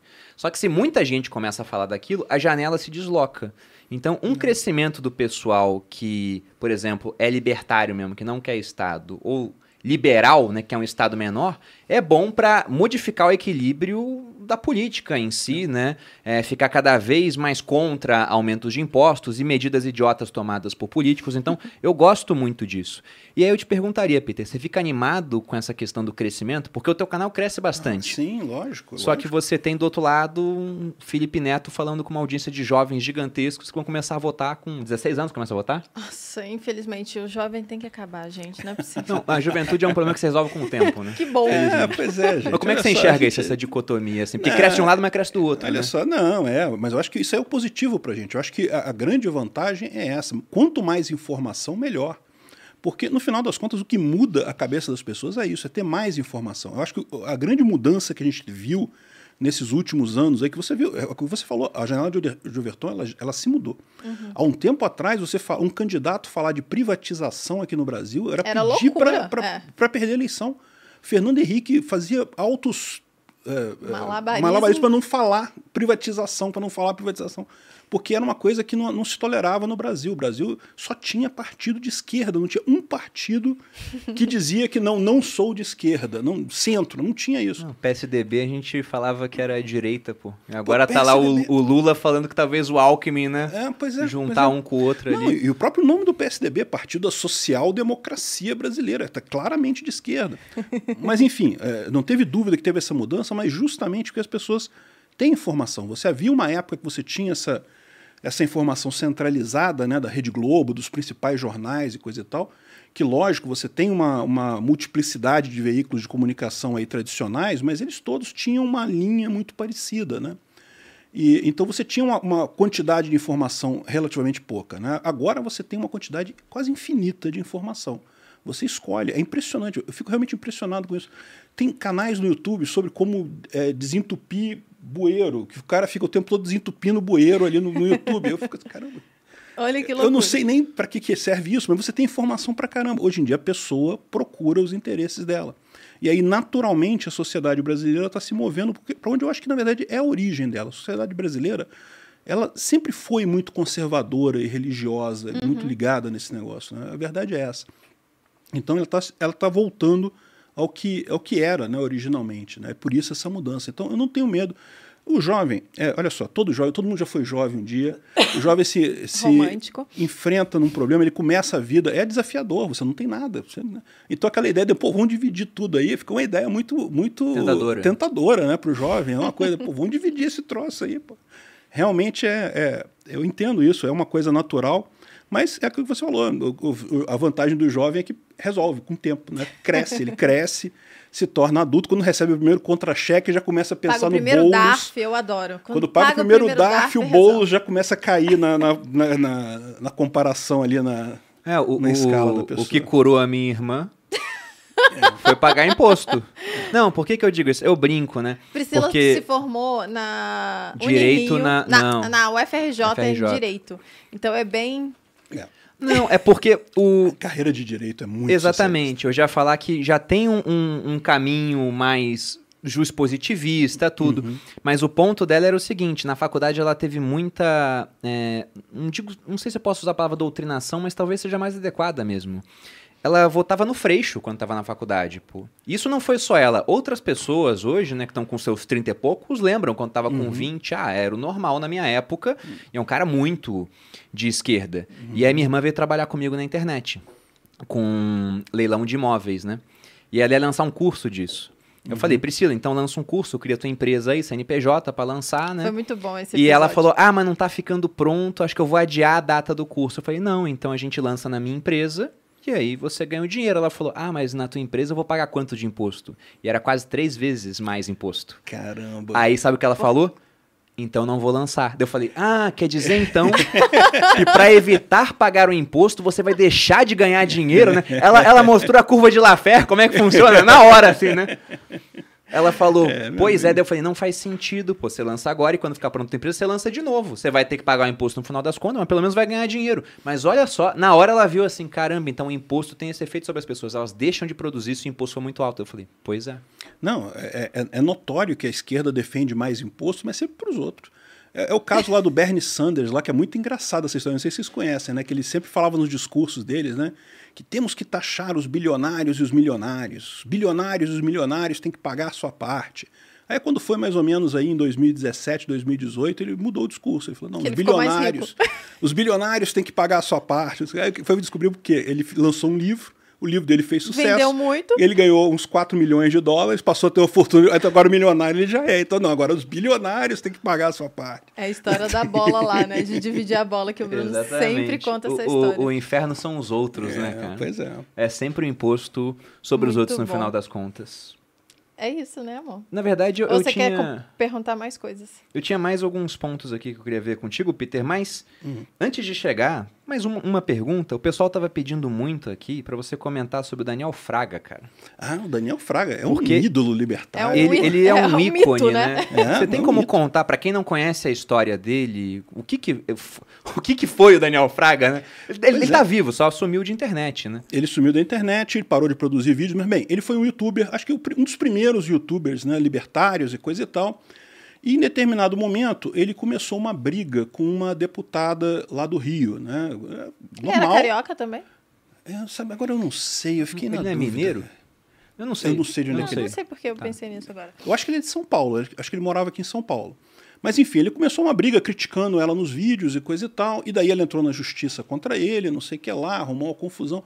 E ele se recusava de obedecer à justiça estatal. O cara é libertário raiz mesmo, não, é um negócio de ordem tem um vídeo circulando na internet, que aliás é um vídeo proibido, mas se você procurar você vai achar ele, em que os policiais vão, enviar, vão entregar uma intimação para ele, ele manda os policiais enfiarem a intimação, né? Não, não vou assinar esse troço não. Ah, você trouxe, joga aí essa intimação, eu não vou aceitar esse troço não.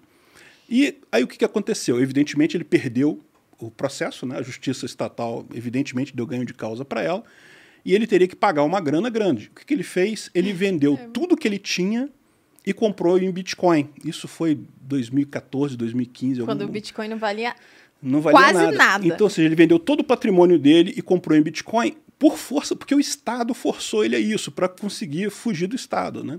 E aí, evidentemente, hoje em dia ele está multimilionário, ninguém sabe onde é que ele está agora. E aí... ele sumiu, ninguém nunca soube sumiu. mais. Será que ele não vendeu muito antes de subir, cara? Eu não sei. Aí eu não sei. É, tem gente que diz que ele estava ele tava muito, ele, ele se empolgou muito com Bitcoin Cash. Você sabe, né? O soft fork do Bitcoin. A linha eu, errada do Bitcoin. Eu, eu não é, sei ficou se com foi... preço muito mais baixo. Uhum. É. Ainda assim seria, ainda assim seria muita Bom. grana, né? Uhum. Mas seria uma diferença entre estar tá milionário e estar tá bem. É, pois é, enfim. é, é, não, não se sabe essa história, mas assim é muito bacana porque ele é um cara que em todos os vídeos dele sempre foi muito radical, muito mais corajoso do que eu. Eu falo com o pessoal, a minha desobediência civil é uma desobediência civil mais calculada porque é verdade que eu tenho família, tenho três filhos, Sem então também eu não posso ficar ah, é, brigando, Marte, batendo né? de frente. Não quero virar Marte, não, ficar batendo não de frente com preso, o Estado. Né? É, pois é. Então, uh, o Daniel Fraga é um cara que realmente todo mundo admira justamente porque ele foi ao extremo, né, de peitar a justiça brasileira e tudo mais. Isso não é uma coisa fácil. E é. pode ter ficado rico no processo sumiu, ninguém sabe onde é que ele está. É, talvez. Isso que você falou do Bitcoin Cash, o Bitcoin Cash tem um, um preço hoje muito, mas muito inferior a, ao Bitcoin. Deixa eu ver se eu consigo ver agora, só para vocês terem noção da diferença de preço. Que lá atrás não era tanta, né? Não, lá atrás começou com o mesmo valor praticamente. É, o Bitcoin Cash hoje vale em torno de R$ 2.500, 2.600 reais, e o Bitcoin vale, nesse momento, está em queda, 270 mil reais. É. Então lá atrás, se ele fez essa troca, ele não se deu bem. Só que o ponto é, se ele tinha Bitcoin quando aconteceu esse fork, o que, que é o fork? Eu lembro muito bem da discussão na época, porque quando o Satoshi Nakamoto criou o Bitcoin, que se você pega foi, lá, não? foi em 2017. Ah, tá. Se você pega também. lá o, o que ele propõe, né, no white paper, ele fala que é um sistema de pagamento ponto a ponto. Então, por sistema de pagamento, e é o que o pessoal falava na época, ah, não, ele vai ser rápido e vai ser barato. E em 2017 não era nem rápido e nem barato, porque era um uhum. ano que o uhum. Bitcoin subiu muito, estava muito congestionada a rede. Você pega o Pix, por exemplo, é instantâneo e é custo zero para gente, é. né? O Bitcoin tem as taxas que você paga para os mineradores e vai ter que esperar o, o bloco ser minerado para que a transação confirme, a não ser que use outras soluções de, de segunda camada. Mas em todo caso, o pessoal falou: ah, vamos criar então a visão do Satoshi, né? Vamos pegar aqui e fazer um que seja mais rápido com taxas mais baixas, que era o Bitcoin Cash. Só que quando aconteceu esse fork, todo mundo que tinha Bitcoin ganhou Bitcoin Cash. Se ele uhum. não vendeu nenhum, ele se deu muito bem. Se ele trocou para cá, ele ganhou muito menos dinheiro. É, pois é. Enfim, a gente não sabe, de qualquer forma, é, é, tem um amigo comum, uma outra pessoa aí no meio libertário que conhece ele, que é amigo pessoal dele, que falou que ele está bem, que ele realmente não quer mais essa vida de. Se ele está milionário, ele tá amigo, ele tá, é melhor ele não, não ficar não se expondo mesmo, né? Não ficar falando esse tipo de coisa é realmente complicado, né? Mas que ele está bem, está vivo, está tudo certinho com ele, coisa e tal. Bom, bom. E, e, eu queria te perguntar também, Peter, aproveitando que você é advogado, cara, você entende muito advogado. da parte do direito eu queria ver a sua visão sobre o que de fato seriam os direitos, porque hoje, se a gente for pegar a Constituição aqui no Brasil, tudo é direito e todo mundo quer criar mais direitos ainda. Uhum. Só que certos direitos positivos, que obrigam as pessoas a fazer certas coisas, acabam atacando outros direitos, que são aqueles negativos, que simplesmente é. para respeitar não tem que fazer nada. Você tem como falar um pouquinho disso? Não, falo sim. É um, é um ponto central da ética libertária, é justamente isso, nessa né? visão de que é, direitos são coisas jusnaturais, né? são coisas que independem de estar tá escrito num papel, de estar tá na Constituição, de, são coisas que existem naturalmente, e, mas são muito poucos é o direito à, à, propriedade privada, que você tem propriedade privada do seu corpo, tem propriedade privada de outras coisas, e o direito à liberdade. E é isso, e acabou. Não tem outro, outro direito natural, liberal, é, é, é, na ética libertária. Uh, o que, que acontece no caso? Né? Os governos, quando, quando esse negócio de direito começou a surgir, que direito é, por definição natural, é individual, né? surgiu com essa proposta de ser justamente um limite à ação do Estado. Né?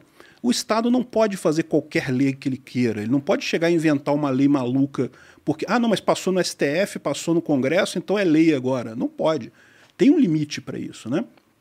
E justamente essa discussão toda foi na época do Iluminismo e a Revolução Americana implementou esse negócio de direito e o pessoal gostou disso daí.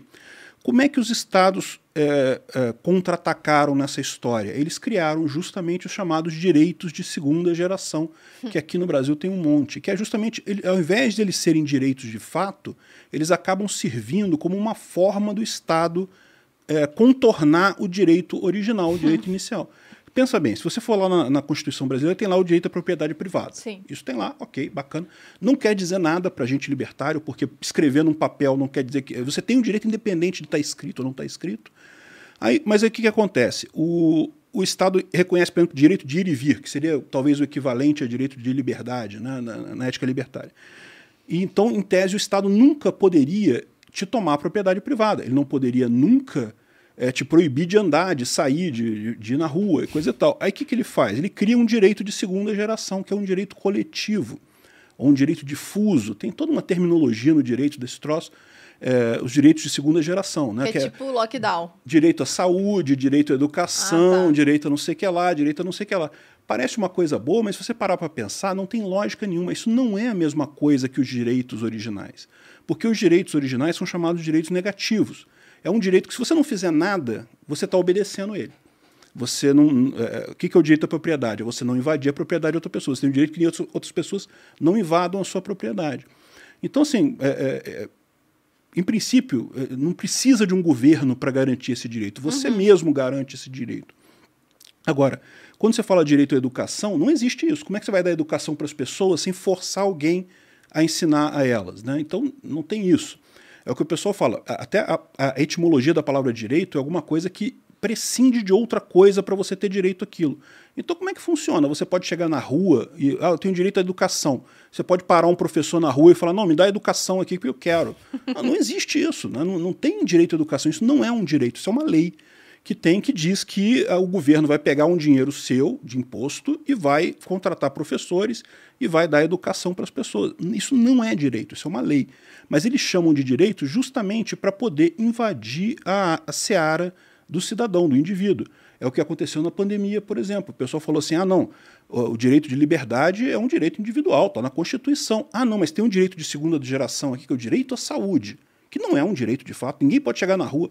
Vem cá, estou precisando de um rim, vou chegar na rua, vou parar uma pessoa, me dá o seu rim aí, porque eu tenho direito, né? Eu tenho direito à saúde. Não existe isso. Uhum. Então, é, é, eles usam essa ideia, foi justamente essa a desculpa que o STF deu, diz que não, o, direito coletivo à saúde é superior ao, ao direito individual. Destupando a palavra que seria o, direito, o objetivo exatamente, direito. Né? Exatamente, ou seja, de, deturparam totalmente a palavra. Isso. Todos os direitos que tem positivados na Constituição não são direitos de fato, são leis uhum. que o governo colocou ali e que ele usa justamente para invadir a ideia original da coisa. Você parar para pensar, hoje em dia não tem limite, o Estado não tem limite. A ideia do direito era justamente colocar um limite à ação do Estado. O Estado pode até aqui, mas aqui ele não pode mais. Por mais que esteja acontecendo coisas absurdas, aqui o Estado não pode. E hoje em dia você não tem isso. Hoje em dia, se o Estado quiser, ele faz o que ele quiser com você e vai ter um cara lá na STF falando: ah, não, mas o direito, o direito subjetivo, o direito de segundo grau, de, a saúde, a educação, não sei o que lá, é superior e pronto. Tem uma frase no Conde de Monte Cristo, que é bem interessante, né? Um romance do século XIX, tem um personagem chamado Caderrusse. Tem uma hora que ele fala assim: Sempre tive mais medo de uma pena, um tinteiro e uma folha de papel do que de uma espada ou uma pistola. É, porque, de fato, se a gente for pegar na visão do liberal, e eu acho que os anarcapitalistas concordam quanto a isso, mas se eu estiver errado você me corrige, Peter, por favor. Né? Direita é o quê? É vida, liberdade e propriedade. Isso aí. Porque é o que você falou, né? Para respeitar minha vida, não me mata. Respeitar minha propriedade, o local que eu uso, delimito e defendo, não invade, uhum. né? E não me torne o, o seu escravo. Mas na hora, por exemplo, que a gente cria um direito à saúde, saúde é muito caro. Aí, Aí tem então que... tem que roubar dos outros para fazer isso. Pra pagar. Tem que invadir é. sua liberdade, a sua propriedade e todo o resto. O Bruno gosta muito de falar também que até os animais reconhecem a propriedade privada, os é. territórios, é. né? Vê o que acontece quando é um lobo tenta natural. invadir o, o, território que um outro lobo usa, delimita e defende. Não, né? mesmo crianças, bebês humanos de seis meses, ele já tem noção de propriedade. Não, isso aí é meu, pô, esse brinquedo aqui é meu, não é seu, não sei o que lá. Não tem que É- ensinar é, Isso é propriedade pra inato às pessoas. é. O ser humano é um ser inato. E tem um detalhe também que eu acho importante lembrar, que o direito à vida, o pessoal tem que entender que ele tem dois, duas conotações diferentes. O que você falou é o direito negativo à vida. Você tem o direito que as outras pessoas não tirem a sua vida. É o negativo. Porque muita gente entende também que, tipo assim, não, eu tenho o direito que as pessoas garantam que eu vou continuar vivo. Isso aí não, isso também é um direito de segunda geração. Isso não é um direito individual, é um direito positivo. E é o que eu falo, que aí cai nisso. Pô. Então, peraí, eu tenho direito que eu- alguém garanta que eu continue vivo? Como? Não, Direito positivo é o simplesmente escrito. o positivo, que é exatamente. Que é, é- é- na verdade, tem uma confusão nisso daí, porque tem positivo no sentido de ser escrito e tem positivo no sentido de ser algo que tem que ser feito. Né? Não é o negativo que é algo que tem que ser impedido, mas é, é, é isso daí. Tem uma peça, uma das mais antigas aí que chegaram até os nossos dias, do Sófocles, que é a trilogia tebana. E no final da trilogia tem Antígona. E Antígona é uma das discussões mais antigas que existem sobre essa questão de até onde vai o poder do Estado. Eu lembrei desse. É muito interessante. Antígona era filha do Édipo, que era um rei, uma tragédia, né? O Édipo matou o próprio pai sem saber, casou com a própria mãe, teve quatro filhos. Aí quando ele descobriu, Já se cegou. zoado. Tô dando um spoiler aqui do que é a trajetória do Édipo. Mas no final o que acontece? Dois dos filhos do Édipo disputam o trono da cidade de Tebas. E eles se matam num combate singular, ambos morrem. E aí quem herda o trono, o tio deles é o Creonte. E o Creonte fala, quem lutou por Tebas vai ser enterrado com honras. Quem lutou por fora, né, pela outra cidade, Argos, que era o Polinices, vai ficar aí para os cães e as aves comerem o corpo. Só que para o grego era terrível não ser enterrado. E aí Antígona fala, eu vou enterrar o meu irmão. Porque um já foi enterrado, eu quero enterrar o outro. E o Creonte, que é o rei, fala: Você não vai enterrar, eu tô mandando não enterrar, eu sou a lei. Ela fala: Há leis superiores às leis dos homens, né? Eu vou obedecer às leis não escritas. E a peça se dá é, nesse embate entre uma coisa que ela enxerga que é natural, é um costume, é um direito enterrar o irmão dela, e o rei falando que não é direito, porque eu mando, eu escolho o que você pode ou não fazer. E no final a Antígona estava certa. Mas é uma tragédia, Não, né? O rei depois ele admite que ele estava errado, que ele foi um cara que não foi prudente. É, é, uma, é um exercício fácil de você imaginar. Né? Imagina que passe um projeto de lei para cortar a mão direita de cada brasileiro. Passou pela Câmara, passou na CCJ, passou no Senado. Aí o STF foi chamado. O STF, é, não, mas de de acordo aqui com a nossa Constituição, é que pode. Não, não pode, não interessa quantas vezes o pessoal escreva num papel um negócio, isso não quer dizer que qualquer lei seja válida. Não é válido isso, não pode. Aí a questão toda vira, mas aí, qual o limite? Ok, a gente concorda que uma lei para cortar a mão de todo mundo não pode. Mas, acho que todos concordam. Pois é, todo mundo concorda. Agora, qual o limite disso? Porque existia justamente o direito individual para preservar esse limite, para dizer que o Estado aqui não pode ir. Te proibir de sair de casa não pode. Te Não proibir de- precisaria dessa segunda lei, né? Essa- exatamente. Ele- na verdade, eles usam esse direito de segunda geração para acabar com essa lei. Porque aí você pode imaginar, amanhã vai chegar alguma coisa, ah, não, mas o pessoal dá muito soco com a mão direita e fere muitas pessoas, então as pessoas têm direito a, sei lá, enfim. Entendeu? Você, você é, não pode isso, você tem que ter um limite da ação do Estado. E isso acabou, meio que o pessoal ignora completamente. Pô, então, minha pergunta era essa no final. Você tem mais alguma, amor? Não, o pessoal falou bastante aqui, não sei se pode falar disso. Falar sobre drogas no, nessa parte. Sobre- Por que, que o Estado Qual que você faz gosta, com que... Peter? Não, Seria? o que que, por que, que o Estado faz com que, que seja pior ainda a questão das É, drogas? essa é uma pergunta interessante, por exemplo, porque libertários, né, isso muda dentro. Tem liberal que é a favor, já vi cara que não é, né? Os conservadores, por exemplo, mesmo que adotem o liberalismo econômico, muitos não são a favor de legalização, mas no meio libertário seria normal. É, não. Desde Não que o você pessoal vá não usar, agrida- Não, mas- exatamente. Cada não. um faz o que Eu, quiser com a sua como vida. não usem drogas, isso é ruim, não façam isso. Mas, assim, se a pessoa quer usar e não está agredindo ninguém, é direito dela fazer isso. Eu acho que não tem. E, agora, tem um outro aspecto econômico disso daí também. Eu não sei se você conhece o Friedman, né? Ele falava muito contra isso. Justamente ele criticando a época da, da lei seca americana, mostrando que não deu certo a lei seca Uhum. Sim. americana. E é o mesmo motivo pelo qual a- o combate às drogas não dá certo Uhum. também. Mesmo do ponto, se você pegar. Não precisa ser libertário. Se você olhar o ponto de vista econômico da coisa, Não É. faz sentido, porque o governo vai lá... é, gasta um dinheiro danado, o governo gasta uma fortuna prende gente, bota gente na cadeia, não sei o que lá, e tem estimativas dizendo que o consumo de drogas hoje em dia é só 3% menor do que seria se não tivesse lei nenhuma, porque a redução que eles conseguiram com esse combate a todas as drogas é, é ridícula. Não é porque é proibido que o povo não. Não, não no Rio de Janeiro, de quando a gente morava lá, o pessoal vendia maconha na praia com máquina de cartão de crédito, pô. É, pois é, não. Tem, tem no iFood também, ouvi dizer, hoje no, dia, no Rio. Hoje em dia, é, é exatamente isso que eu ia falar. Não, você não precisa nem sair de casa, você manda entregar. Entregam, tem em qualquer lugar que você queira pode ter certeza. Se você acha que guerra às drogas proíbe droga, não. É só uma montanha de dinheiro que é jogada fora todo ano e, e mais um monte de gente é. aí. Eu acho que o ponto também que, que merece ser abordado é o que acontece, por exemplo, quando você faz essa proibição. Até pegando o exemplo da lei seca americana, que é o que a gente repete hoje com outras substâncias. Não, eu acho que né? era mais sobre isso que eles queriam que falasse. Porque se a gente for ver lá na lei seca, uma das desculpas para proibir é você afeta a produtividade do trabalhador, né? Então, proibiram. Só que as pessoas que bebem não vão parar de beber porque simplesmente alguém escreveu um pedaço de papel que, olha, agora aquilo que você fazia não é mais não legal.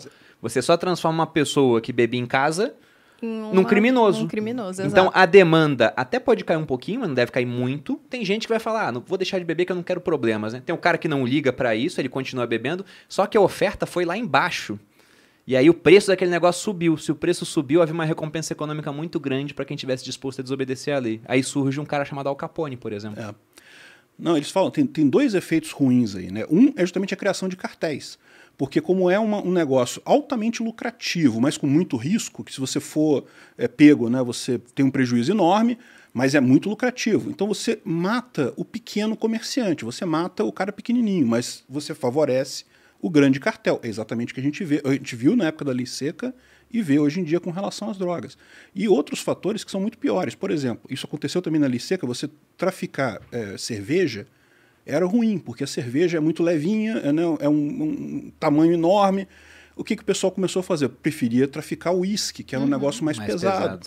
E, ou seja, você, aí o, o, o, viciado chega lá, ele queria só tomar uma cervejinha, mas aí, pô, só tem uísque. Só tem uísque. O cara começa a piorar a situação. Isso acontece. Tem gente que diz que a, a, epidemia que a gente tem hoje de drogas mais pesadas, de crack, esse tipo de coisa, é justamente porque o cara é, é, não tem as opções mais leves, não tem a droga mais leve, porque para o traficante não interessa. Não sobrevive. É melhor ele, ele pegar um negócio mais pesado, que, né, que dá mais lucro, e aí pronto, ele fica nessa situação acaba inundando o mercado com drogas mais pesadas por conta da proibição de, de, tudo, né? E o Estado ainda deixa de arrecadar imposto em cima disso se ele tivesse taxando. Pois é. Há, há quem diga até que o Estado ganha muito dinheiro com essa história através de acordos, mas aí já é... Ah, uma, sim. Né? Ah, mas no Rio de é Janeiro tem acordo para tudo. É. Bom, o recado aqui é não usem drogas, tá? Não é, usem drogas. Não quer dizer que... Ah, que a legalização pode ser melhor, mas não quer dizer que o Peter está mandando alguém consumir. De maneira nada alguma, disso. Muito pelo contrário, é uma coisa terrível. Ninguém deve usar, nem, nem álcool eu recomendo, na verdade. Tá ótimo. Bom, vamos ficando por aqui então, Bolinha. Sim, falamos pra caramba. O pessoal gostou bastante. Aliás. É, mais de 4 mil pessoas. Mais de 4 mil aqui. e a gente tem mais de 4 mil likes. O que é incrível. Olha, que incrível. Oh, que bacana. É muito legal. legal. Vocês finalmente estão me respeitando nesse canal e quando eu mando, vocês desobedecem. Mas que bom. Peter, é uma honra ter você aqui, cara. Teu trabalho é, é muito bom. Algumas pessoas perguntaram, Bruno, você viu Visão Libertária? Eu acho fantástico a maneira como o canal funciona. Espero que um dia a gente possa fazer algo parecido aqui dentro do grupo, de ter um canal rodando assim de forma autônoma e gosto muito do conteúdo que é produzido lá. Tem muito conteúdo de extrema qualidade, tanto lá quanto nos seus canais individuais. Você é um cara que eu acho muito, muito inteligente, tá? E espero que você volte mais vezes aqui. Não, com certeza. Estou à disposição de vocês. Agradeço aí pelo convite. Ótimo papo aqui, muito legal mesmo. Obrigado Poxa. a todo mundo que assistiu aí também. Que bom. E como que o pessoal te acha em rede social, Peter?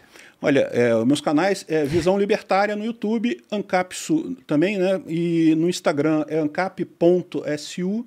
E aí, se procurar em Ancapsu, é alguma variação disso nos outras, nas outras redes todas aí. Twitter, Facebook, coisa e tal. Tá ótimo. No seu caso, Boldinha? Vocês podem me encontrar no arroba maluperini, no Instagram. E também... Ah, agora eu tô no, no TikTok também. Eu não sei o meu arroba lá. É, acho que é malu.perini. Me sigam lá no, no TikTok. Usando a rede social chinesa, né, É, que aqui a gente pode falar, né? e também aqui no canal dos sócios, toda quinta-feira, meio-dia, quando é ao vivo. Ou sempre meio-dia, na verdade, aqui no canal do YouTube eu sempre erro isso. E em todas as plataformas de streaming de áudio, às seis da manhã, quando não é ao vivo, e quando é, um pouquinho depois de meio-dia, quando os meninos terminam de subir o vídeo. Bom, vocês me encontram aqui no Sócios toda quinta, mas também no canal Você Mais Rico, com vídeos nas segundas e nas quartas. E no TikTok fiz uma experiência interessante, já publiquei Reels lá falando mal da China. Caramba. E não foi entregue, foi pouco entregue, né? Não sei se é o algoritmo. Que coisa curiosa. Que coisa curiosa, não é mesmo? Mas estou em várias redes sociais também, principal o Instagram, Bruno underline Perini. E lembrando novamente, pessoal, quem quiser aprender mais sobre desestatização do dinheiro de fato com criptomoedas, o link do curso estará aqui na descrição. Ainda está aberto, vai ser muito interessante. Agradeço a audiência. Peter, novamente, muito obrigado. Espero que vocês tenham gostado. Um grande abraço e até a próxima. Beijos.